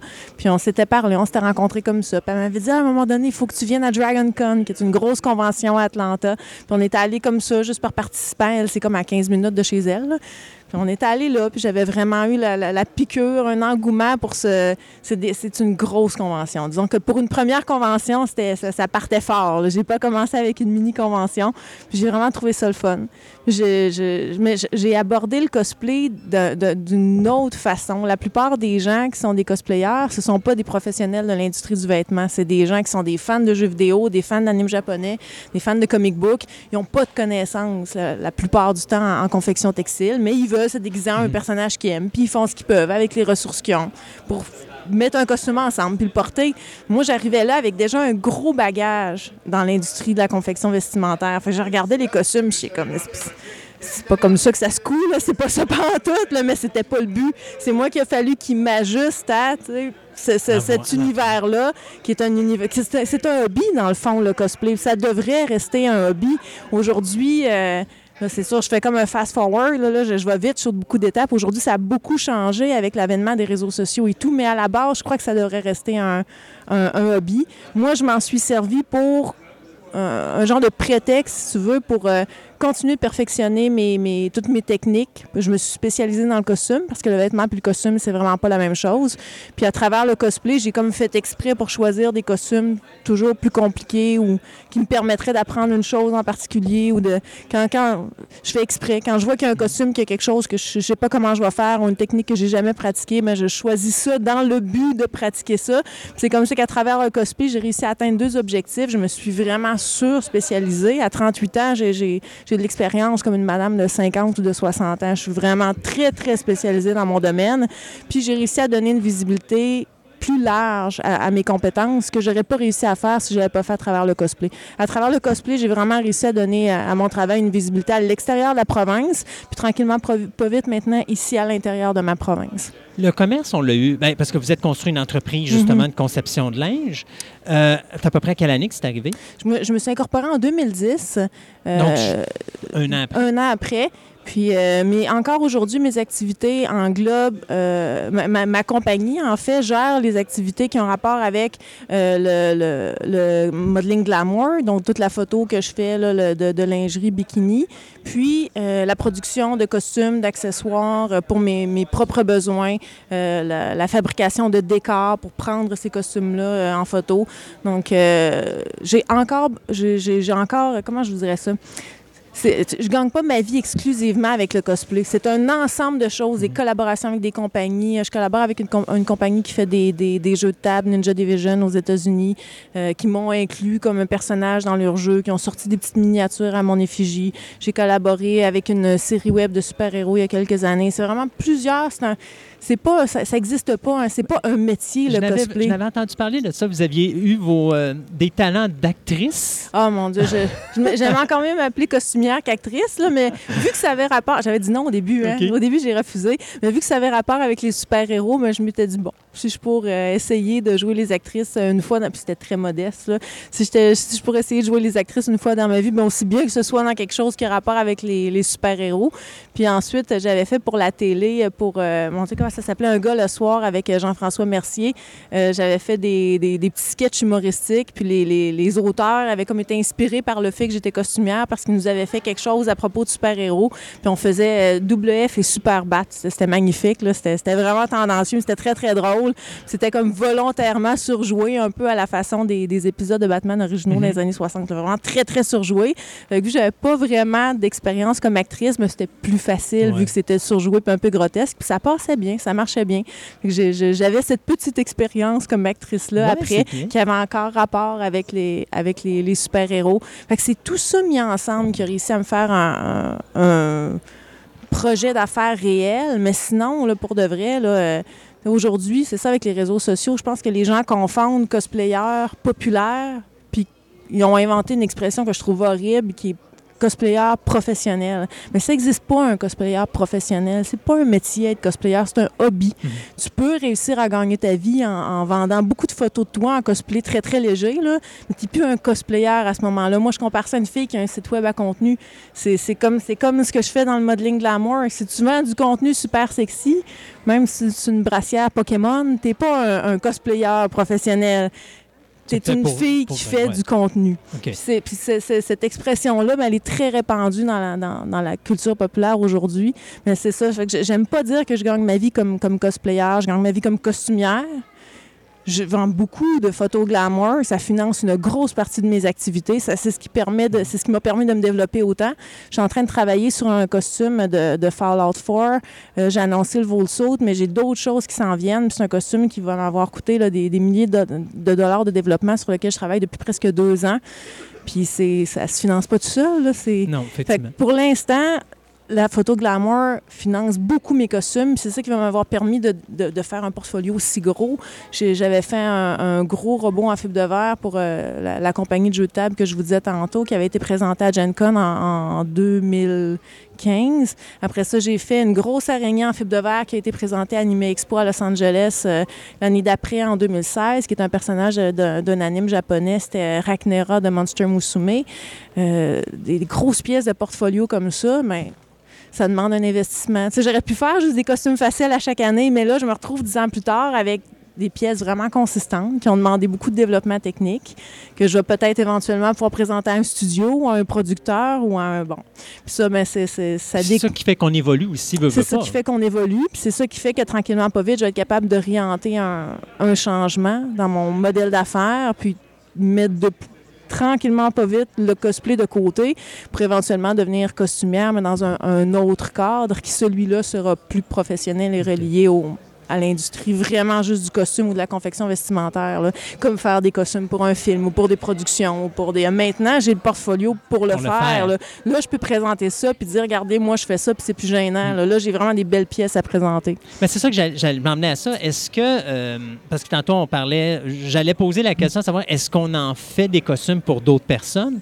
Euh, mettons, quelqu'un aurait besoin d'un costume mais n'a pas le talent de le faire et peux-tu faire affaire à vous? Je pourrais, j'en ai fait à quelques reprises, mais euh, l'industrie, la demande pour ça au Québec n'est pas très grande. Puis euh, c'est pas tout le monde qui serait prêt à payer le prix que moi je voudrais charger pour faire un costume à mon goût. Un costume comme celui que je porte aujourd'hui, Scorpion de Mortal Kombat, c'est un costume de plusieurs milliers de dollars. Je comprends qu'il y a des gens ici qui veulent faire un- un- une activité là, de se déguiser en famille. Tu sais, c'est- pas ça. il n'y a pas vraiment de marché pour ça au Québec. Euh, ça existe aux États-Unis. Moi, je connais une fille qui s'appelle, c'est quoi son nom, c'est Catherine Jones. Puis elle a un, un studio qui s'appelle euh, God Save the Queen. Puis elle fait des costumes magnifiques, l'équivalent technique de ce que je fais. Elle a des employés. Puis à l'année, elle fait des costumes très haut de gamme. Là, on parle de 5, 6, 7 000 pour des gens qui vont aller assister à DragonCon, la grosse convention à Atlanta que je vous parlais. Fait que là-bas, il y a un marché pour ça. Il y a des gens qui vont économiser de l'argent puis qui vont dire, ben moi, j'ai 5000 pièces puis je me fais faire un costume. Puis est affiliée dans son, dans, dans son atelier. Elle, elle a le côté confection vestimentaire. Puis juste à côté d'elle, il y a un gars qui, qui, qui fait des props. Puis eux autres, ils travaillent ensemble dans le même. Fait que les gens rentrent là puis disent, ben moi, j'engage Cathy qui va faire mon costume. Puis le gars à côté qui va faire l'épée pour aller avec le costume. Ça vient de me coûter 7000 pièces et voilà. J'ai un costume professionnel que j'ai fait faire par un, un atelier. Puis on a les mêmes compétences techniques. Là, je pourrais faire la même chose, mais moi, géographiquement parlant, moi, je suis ici. Moi, il n'y a pas de marché pour ça ici. Fait que c'est un peu, euh, c'est les, les, les- mon environnement qui a fait que pour l'instant, je fais peu de costumes pour d'autres personnes parce que c'est ça, il n'y a pas beaucoup de marché pour le, le type de costume que moi j'ai envie de faire. Mais là. si quelqu'un serait prêt à dire je veux un costume dans ma vie, puis je sais pas comment le faire, mais j'ai besoin de l'aide de quelqu'un, il y aurait possibilité. J'ai pas beaucoup de temps. Ben, c'est ce que je me doute. OK. ça, Ah. ça pourrait se faire, Mais là, oui. mais en ce moment, mon horaire est, euh, C'est bon. ça bouge beaucoup dans ma petite compagnie. Je suis en train là, de, de restructurer ça. J'ai- beaucoup de projets en développement. Je travaille avec des artistes, euh, des, des modélisateurs 3D. J'ai euh, créé un personnage qu'on on appelle ça dans la communauté un OC, un Original Character. Fait que j'ai fait mon propre personnage que j'ai appelé MC, A-I-M-S-E-E, E qui est un peu comme une version de moi, mais en anime japonais, si tu veux, que j'ai commencé à amener à la vie en la faisant dessiner par différents artistes que je recrute sur Internet. Euh, j'ai fait faire des modélisations 3D de MC pour l'offrir en, en petites statuettes imprimées 3D sur des sites web qui sont spécialisés là-dedans. Fait que je suis en train de développer toute une panoplie de produits dérivés brandés à l'effigie de MC. Puis j'essaye de développer un autre projet qui aurait plus rapport avec la confection vestimentaire. Ça, va être un gros... euh, si ça, se fait, ça va être une grosse étape dans ma compagnie. On parle vraiment de tout restructurer mon modèle d'affaires, puis offrir un, un produit différent, mais ça, c'est à moyen terme. C'est, vraiment une grosse marche là, dans, dans, dans, dans ma petite entreprise. Fait que quelqu'un qui m'arriverait avec un projet de costume là, là, là, là, Pas le temps. il y a des bonnes chances que j'aurais pas le temps. Euh, OK, on part à la base. Euh, Marie-Claude a un concept, une idée de Mhm. costume. On parle de combien de temps pour conception, euh, réalisation, production? Ça, varie énormément. Il y a des costumes très simples, comme euh, le costume d'April O'Neil, qui est un jumpsuit jaune. Il y avait une petite job de patron parce qu'il y avait des petites découpes particulières, mais sinon, c'est des confections, des, techniques de confection de base. Euh, ça se taillait facilement, ça se cousait facilement. Ça, ça va vite. Mais un, costume comme le, comme le euh, je, je viens juste de, publier sur mon blog la partie 2 de, de- de mon making-of. Maintenant, j'essaie de bien documenter. Je prends toutes sortes de photos quand je fabrique mes choses. Puis j'écris des blogs pour vraiment tout documenter le développement, toutes les étapes. Puis le Volsoul, je le compare à un, un saut de moto un peu. Tu sais, les sauts de, de- ou de racing là, qui ont beaucoup de découpes, beaucoup de coutures, beaucoup d'empiècements de toutes les couleurs. Puis ça, c'est beaucoup d'étapes de confection. Puis c'est pas des ordres d'assemblage que Ça, ça, ça peut être des costumes qui demandent beaucoup de développement parce que tu as le tu l'étape première normale qui est d'analyser les, les- dessins ou les captures d'écran que tu as faites de, de- ton costume ou les, les- dessins de l'animé. Il y, a, il y a cette étape-là qui est très longue parce que tu veux une vue 360 de ton personnage, puis là, tu analyses qu'est-ce qui, qu'est-ce qui se fait, qu'est-ce qui se fait pas. C'est toujours le, le défi entre. entre moi, je donne, je donne toujours comme exemple dans la haute couture, un, un designer qui dessine une, une robe là, vraiment flamboyante là, qui, qui se vendrait 40 000 il la dessine quand même dans l'optique qu'elle va être fabriquée. Peut-être qu'elle va être fabriquée juste une fois. Peut-être qu'ils vont en faire juste une copie pour le défilé, mais elle va se faire. Puis a en tête qu'elle va se faire par des madames couturières qui ont un certain bagage, une expertise, puis c'est dessiné, ça- c'est dessiné pour se faire. Tandis que le gars qui, le, concept artist qui est engagé pour, pour créer des designs pour un jeu vidéo, il, il sait pas coudre. Puis c'est pas ça le but. Il, il crée pas ça dans le but. Je suis sûre que quand Blizzard, ils ont, ils ont- ils ont dessiné les personnages de Overwatch, ils ont pas dessiné ça en se disant est-ce que les jeunes vont être capables de coudre ça, mais qu'ils fassent. C'est pas ça le but. Fait qu'ils font des choses qui paraissent bien, qui sont en forme de vêtements, mais qui n'ont pas nécessairement une structure réelle de vêtements. Puis ça, quelqu'un qui s'écoute le voit tout de suite. C'est quand tu connais ça, ça te saute d'en face. Fait que mon premier défi, c'est d'analyser le design, de voir ce qui se fait, ce qui se fait pas. Ça va être quoi mes difficultés techniques, ça va être quoi les, les- les transformations qu'il va falloir que, que je fasse, les adaptations qu'il va falloir que je fasse au design pour le- le- le- en faire un patron réel qui se peut. Puis là, ben, c'est ça. Dépendamment de la complexité du costume, là, ça, ça, peut, ça peut se faire sur des heures et des. euh, c'est pas rare que je passe plus que 100 heures là, dans, dans... Puis c'est pas tant que ça. Les costumes de cinéma se développent sur beaucoup plus longtemps que ça. Je pense qu'il disait que le costume de, de- de- Il y a une des versions du, du costume de Captain America. Je me souviens pas si c'était un, un huitième ou un quart de million. Je sais plus si c'était 125 000 ou 250 000 que ça avait coûté à développer. Là. Bon, Oui, mais- c'est sûr que ce monde-là travaille pas 15 pièces de l'heure. C'est sûr. Mais ils ont quand même fait beaucoup de prototypes, Oui. beaucoup d'essayages, des tests de, de matériel. Puis bon, fait que c'est des, costumes qui demandent beaucoup plus de, de développement. Surtout quand ils n'ont pas été euh, quand ils ont pas été dessinés dans le but d'être créés. Tu as tout un travail d'adaptation à faire avant même d'être rendu à l'étape de dire Ah ben mon patron il est prêt, maintenant je taille. Là, là je commence à coudre. Là. Fait que tu as, tout ce travail-là à faire en arrière avant D'arriver au début, tu sais, de commencer à travailler. Là. Je, vous écoute parler, donc il y a beaucoup de connaissances. Est-ce que ces connaissances-là, il y en a beaucoup qui sont, oui, on en a parlé tantôt, autodidactes, mais il y a une base. Donc, vous avez dû aller euh, à des études, je suppose, en, Oui, moi, en j'ai- modeling ou en... J'ai étudié euh, au campus Notre-Dame-de-Foy, Saint-Augustin-de-Desmaures. C'était un DEC, ça se donne encore. Je, je- je suis justement allée voir le défilé des finissantes, euh, finissantes et finissants, mais surtout finissantes de cette année. Puis, euh, Ça a rappelé des beaux souvenirs? Ah, c'est drôle. Ça, ça fait, hey, ça fait 20 presque 20 ans cette année. Moi, je suis sortie en, en 2001. Ah, ça fait pas encore 20 ans. Mais non, c'était drôle. Puis je voulais voir. J'étais curieuse de voir qu'est-ce que les jeunes faisaient aujourd'hui. Fait que j'avais cette base-là, mais quand je compare ce que je fais à ce que j'ai appris à l'école, c'est sûr que c'est deux univers. C'est comme ça beaucoup. se compare pas. là. Puis euh, c'est facile. Je me rends compte que ça serait facile de pas apprendre. Tu sais, si tu fais toujours la même chose, puis que tu restes toujours dans ton petit, euh, dans ta petite zone de confort, j'aurais facilement pu coudre pendant 20 ans, puis pas savoir faire plus que ce que je faisais dans le temps. C'est vraiment. faut que tu te forces à te mettre au défi tout le temps, puis à, à- coudre des affaires que peut-être. C'était pas ton premier choix où tu te dis, oh, ça, va, ça, ça sera pas facile, tu sais, je vais vraiment m'arracher les cheveux de sa tête, mais c'est comme ça que tu apprends. Je, choisis mes costumes dans cette, dans cette optique-là, tu sais, que j'aurais pas le choix d'apprendre une nouvelle étape à travers de ça. Fait que oui, la plupart des connaissances que j'ai aujourd'hui, c'est, je les ai faites en, En se- autodidacte. Comme on dit, en se poussant. Ah, c'est sur le tas. là. C'est vraiment ça. De toute façon, il y a des choses que- qui ne s'enseignent pas. Mm. Moi, j'ai développé des techniques de patron là, que c'est vraiment de- c'est très créatif. là. Il n'y a personne, pas un professeur qui enseigne ça nulle part. là. On rit, mais quand, j'ai- pris la décision de, me faire opérer puis d'avoir le- le- les implants mammaires que j'ai aujourd'hui, ça faisait partie de ma décision. Je me disais, ben, je, sais coudre. Je sais qu'il y a certains vêtements qui vont nécessiter des retouches, puis il y a certains vêtements que je vais devoir faire moi-même.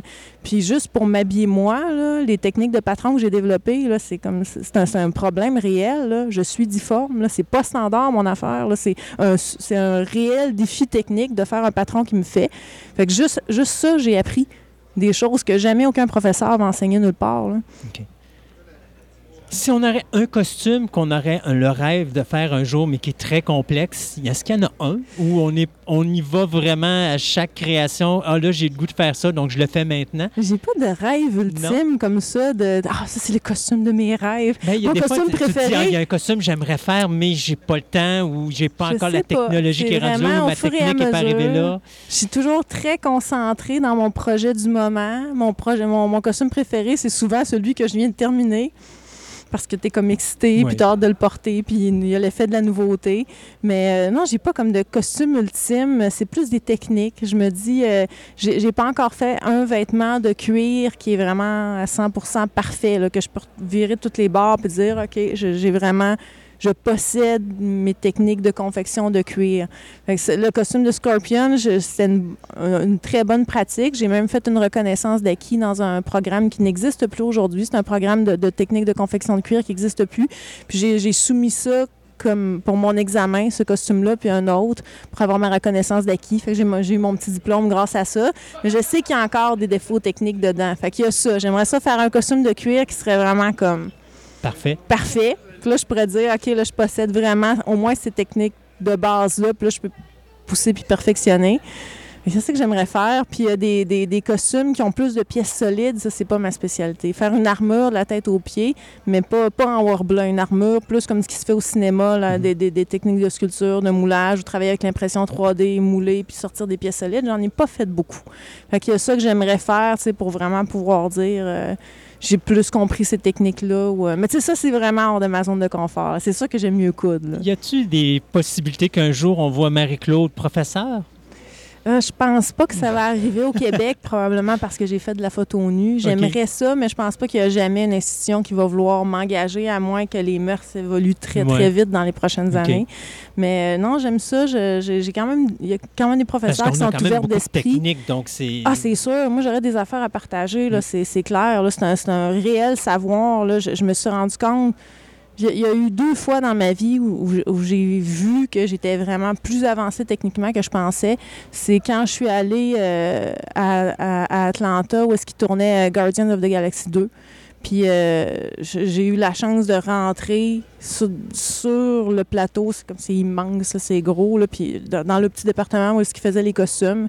Puis j'ai touché de mes mains le, le- le- le jacket du Star-Lord du premier film qui était là. Genre, tous les costumes étaient tous, euh, étaient tous sur, un- sur euh, des racks. Puis, euh, oh mon Dieu, j'ai oublié le nom du personnage. C'est lui qui a comme son ailerette sur la tête. Puis, Ah euh, oui, celui qui, ben, c'était- qui est le père adoptif de... la, la- la madame couturière est en train de faire plusieurs copies, sais, parce qu'ils en ont plusieurs copies de ce jacket-là. Puis c'était magnifique. C'est un, un beau jacket en cuir avec plein de surpiqûres, plein de... J'étais comme, mais je suis toute capable de faire ça. Je suis rendue là. Ça Je un rêve de, de travailler à Hollywood? J'aimerais ça travailler pour des films, peu Ouais. importe, pas nécessairement à Hollywood, mais c'est sûr que le costume de film, c'est c'est beaucoup plus proche de ce que je fais que le, le- le- le costume historique, par exemple. Euh, Au, au Québec, il se fait beaucoup de pièces de théâtre, euh, mais tu sais, faire un, un costume euh, du euh, 14e, 15e, 16e siècle, c'est- pas ce que j'ai pratiqué. C'est plus proche du vêtement conventionnel, c'est des, des matières qui sont différentes, des techniques différentes. C'est moins ce que j'ai pratiqué. Je serais capable de le faire aussi. Mais c'est sûr que le costume de film, c'est ce qui se rapproche le plus de ce que j'ai fait. Mais je sais pas, des costumes pour des vidéoclips, des costumes pour... euh, J'aurais l'expertise pour le faire. Alors, l'offre est sur la table. Hein? On Ah, sait jamais. on sait jamais. Non, mais tu sais, je me dis, je regarde Denis Villeneuve qui, a- qui a produit Oui. Blade Runner. Réalisé, Oui, directeur, réalisé. réalisateur, Non, réalisateur, réalisateur, ouais. réalisateur, réalisé Blade Runner. Puis je me dis, tu sais, sa, son, sa, sa costumière avec qui il travaille souvent, c'est, euh, je pense que c'est René April, son nom. Je sais pas si ça le prononce en français ou en anglais. René April, whatever. Travaillé sur plusieurs films avec lui. Ouais. Je me dis, c'est, c'est une Montréalaise, là. Oui. Lui, c'est un Québécois. Oui. Ça se fait, là. Ah, ça se fait par du monde. Peut-être qu'un jour, je ferai partie de son équipe puis que j'aurai la chance de, de, de travailler sur ces, des Et- costumes de Il films faut comme dire ça. que le nouveau Hollywood est à Vancouver. Donc, c'est pas Ouais, si il y en loin. a qui disent ça, il y en a qui disent ça.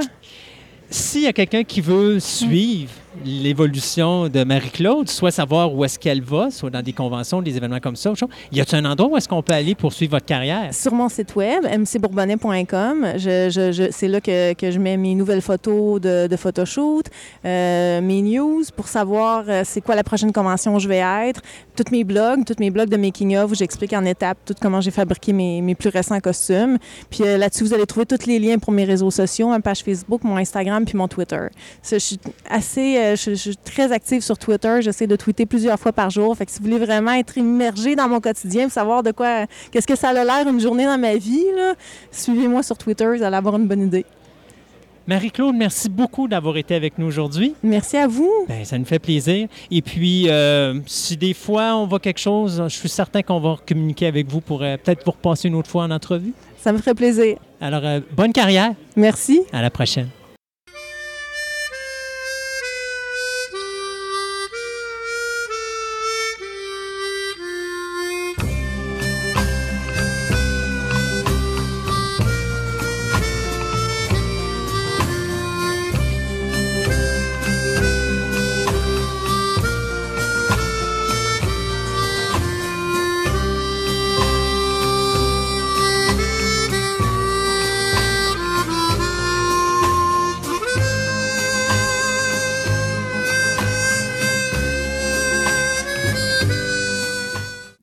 Pour cette fin d'émission, même si la neige semble vouloir s'en venir et tout, on va parler baseball. Pourquoi baseball? Ben parce que, euh, un, mes films sont frais dans ma tête parce que je viens d'en écouter quelques-uns pour ma chronique de choix Radio X qui a été faite la dernière fois.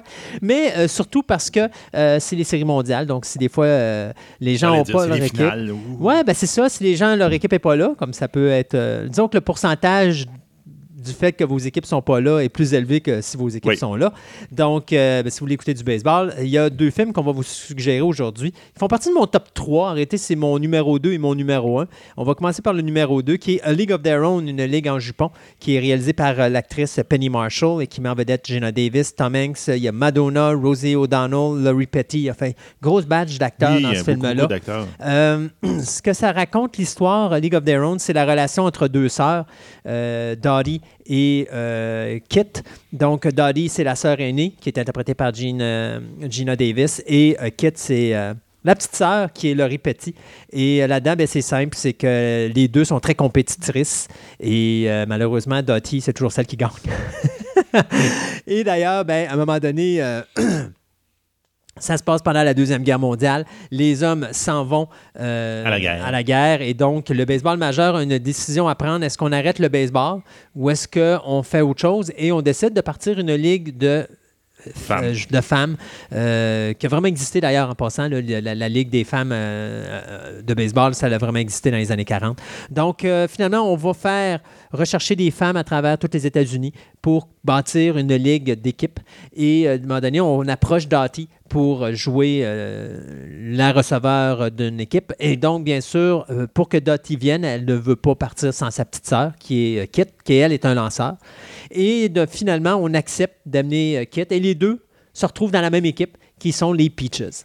Peaches qui vont être gérés par un entraîneur qui est Tom Hanks, qui est un sous-long, euh, qui est sous à peu près euh, 24 heures sur 24. C'est pour ça qu'il n'est pas à la guerre. C'est pour ça que, euh, en réalité, il y avait un problème à la guerre parce que je pense qu'il n'y avait pas assez de, de cartilage dans ses genoux. Ah, il a les ils l'ont- c'est ça. Alors, ils ont dit tu peux pas aller à l'armée, tu peux pas aller à la guerre. Et euh, donc, il a décidé d'être un entraîneur, mais bon, il était tout le temps sous, alors il a perdu ses jobs, ses jobs, ses jobs. Et à un moment donné, on lui dit c'est ta dernière chance, tu dois coacher ton équipe de baseball. Et c'est une équipe de baseball féminine. Alors, bien sûr, au début, lui, saoule la gueule jusqu'à ce qu'à un moment donné, il embrasse euh, la très belle euh, femme qui euh, supposée euh, superviser l'équipe parce qu'il faut s'assurer que les femmes ne font pas des, des, des petites cachotteries en Ben arrière. Il ne faut pas qu'ils sortent. ça doit être des dames. Euh, sauf que cette femme-là ressemble un petit peu à la Witches euh, de, en tout cas, la, la, la, la sorcière de l'Ouest dans la Wizard of Oz. Euh, donc, d'ailleurs, quand il l'embrasse et qu'il se rend compte de ce qu'il a fait, euh, ça le rend sober, comme on dit, parce qu'après ça, il arrête de boire. Mais euh, tout ça pour dire qu'à un moment donné, il reprend le contrôle de cette équipe-là et on s'en va en série. Mais durant tout ce temps-là, le conflit entre les deux sœurs continue à les, Les séparés. à les séparer. Et bien sûr, à un moment donné, les deux vont être mis dans deux équipes différentes. Donc, euh, Dottie va rester chez les Peaches et Kid va être envoyé dans une autre équipe. Et devinez quoi? Les deux se retrouvent en série finale. Ben oui, c'est sûr. Alors, euh, donc, Sinon, tu n'auras pas de film. Sinon, tu n'aurais pas de film, tu n'aurais pas de conflit. Mais euh, A League of Their Own est un super de beau film sur le baseball, surtout sur le baseball féminin. Et euh, c'est un des. C'est un des meilleurs films de baseball que j'ai vu dans ma vie. L'humour de Penny Marshall est excellent. Euh, Penny Marshall, si vous ne savez pas c'est qui, si vous vous rappelez la vieille série télé, euh, euh, voyons, c'était Laverne and Shirley. C'est elle qui faisait Shirley. Non, c'est elle qui faisait Laverne, pardon. Donc, euh, c'est elle aussi qu'au niveau réalisation, elle a fait Big, Petit Bonhomme, avec Tom Hanks Ah, aussi. OK. Donc, c'est quand même quelqu'un au niveau de la mise en scène qui a un bon contrôle puis qui fait de- de très bons films. Donc, euh, League of Their Own est à voir. Le second film, eh bien, écoutez, c'est simple, c'est mon meilleur film. Je considère même d'ailleurs que c'est euh, ce que j'appellerais le euh, slapshot du baseball. C'est Bull Durham, La Belle et le Vétéran, qui a été réalisé en 1988 par Ron Sheldon, qui met en vedette Kevin Costner, Tim Robbins et Susan Sarandon. Donc, le film est basé sur les expériences dans les ligues mineures de baseball du réalisateur scénariste Ron Sheldon. L'histoire, c'est très simple, c'est un receveur qui est euh, Crash Davis, qui est envoyé des majeurs, qui est en fin de carrière, et on l'envoie dans les mineurs pour former un jeune joueur de baseball qui euh, s'appelle euh, Eddie Calvin Nuke Lalouche. Pourquoi Nuke? Parce qu'il a une balle incroyable, une rapide que personne ne peut frapper. Le problème, c'est faudrait qu'il la lance au milieu du marbre, mais il fait tout sauf la pitcher au milieu du marbre. Alors, il cope les mascottes, les joueurs, les, les gens, qui, les spectateurs qui écoutent le match dans les estrades, ou même l'annonceur qui, lui, est dans la grosse cabine en haut du stade au complet, mais il a échappé une balle puis elle s'est ramassée là à un moment donné dans le film. Euh, donc, beaucoup d'humour à la slapshot, euh, très cru comme film. Mais ce qui est encore drôle, c'est que euh, ce qui, est, vraiment le fun avec euh, le film Bull Durham, c'est que ça nous montre vraiment le baseball sur toutes ses facettes. Et donc, Susan Sarandon joue le rôle d'une groupie, donc une fan de l'équipe euh, locale. Et à ce moment-là, elle, ce qu'elle fait, c'est qu'elle se trouve un joueur, puis pendant une saison, elle va être en couple avec ce joueur-là. Puis alors qu'il y a un joueur professionnel qui va montrer à ce jeune joueur-là le milieu professionnel, elle, elle va lui montrer le milieu amoureux. Et donc, euh, à un moment donné, ben, Susan Sarandon décide de prendre la louche euh, sous son aile et de lui montrer euh, les secrets de la vie. Sauf que le personnage de Crash Davis, interprété par Kevin Costner, et le personnage de Susan Sarandon, les deux tombent d'une certaine façon en amour. Donc, Annie et Crash développent une relation, mais il peut rien se passer parce que Annie est avec la louche. Ben oui. Euh, mais ce qui est drôle, c'est qu'à un moment donné, euh, la louche tombe dans une séquence euh, de victoire et euh, Chris, ben, pas Chris, mais je veux dire, Kevin Costner en profite pour lui dire à, à Tim Robbins écoute, tu dois garder toute ton énergie sexuelle à l'intérieur, donc il ne peut rien se passer. Et pendant des semaines et des semaines et des semaines, il ne peut rien se passer. Alors, tu as le personnage de Susan Sarandon qui est frustré après Crash Davis, euh, mais que Crash, à un moment donné, dit Oui, mais excuse-moi, mais tu as dit à la louche qu'il devait écouter tout ce que je devais dire. Donc, je lui dis que pour gagner, pour le bien-être de l'équipe, il ne Faut doit rien se passer, il doit garder son énergie sexuelle en dedans. Alors, ça donne des, des- des petits moments euh, loufoques comme ça, mais euh, le film Bull Durham est un petit délice de comédie et surtout de baseball. Donc, ça sent le baseball, on regarde du baseball, ça parle baseball, ça sac baseball, c'est que du baseball. Alors, un peu comme Slapshot était tout ça au hockey. Oui. Alors, Bull Durham, euh, la belle et le vétéran, c'est à voir si vous ne l'avez pas vu. C'est pas mal ça pour nous. Ben oui, c'est pas mal la fin. Et puis, euh, donc, on vous rappelle quelques petits points. Un, ça se fait pas toujours. J'aimerais ça encore que ça se fasse. Euh, si vous aimez des chroniques en particulier, mettez des j'aime sur la page web. On aimerait ça. Ça serait vraiment important parce que c'est ce qui nous permet de sentir le pouls avec vous, les auditeurs. C'est la seule façon qu'on sait ce que vous aimez, ce que vous aimez pas. Si vous aimez le show complet, mettez un j'aime sur l'émission complet.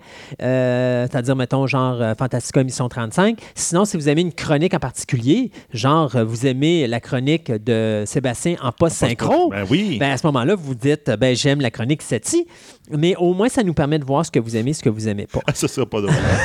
tu vas en entendre parler plus de, longtemps. vo- de- avoir plus de votes pour savoir. On veut avoir plus de Sébastien en post synchro. En post-synchro, ouais, c'est ça. Ta destinée est entre les mains de notre auditoire. Et euh, aussi, plaît, ben. Instagram et euh, aussi Twitter, c'est activé. Donc, on va mettre, je vais envoyer un message Facebook pour au moins vous envoyer ça. Et euh, rappelez-vous qu'au début du mois de novembre, la page web va être à jour. Donc, les logos et les liens Ouais. pour l'Instagram et le Facebook et euh, le Twitter vont tout être sur la page. Le Twitter est déjà sur la page Oui. Facebook. C'est juste l'Instagram qu'il faut C'est rajouter. l'Instagram qu'il faut rajouter. Alors, Seb, une de plus en Cannes. Ben oui. La semaine prochaine, n'oubliez pas, pas la semaine prochaine, la prochaine émission, n'oubliez pas, mercredi, le 31 octobre, on va être en onde spéciale. C'est une émission spéciale Halloween. Donc, Une journée d'avance. c'est une journée d'avance, une émission de 3 heures, je vous rassure, ce sera pas comme 4h30 comme l'année passée. Et euh, c'est juste que les sujets vont être en rapport avec l'Halloween. Alors, il y aura quand même vos nouvelles et tout le kit. Alors, on se dit à la prochaine émission. Soyez prudents sur les routes. Bye.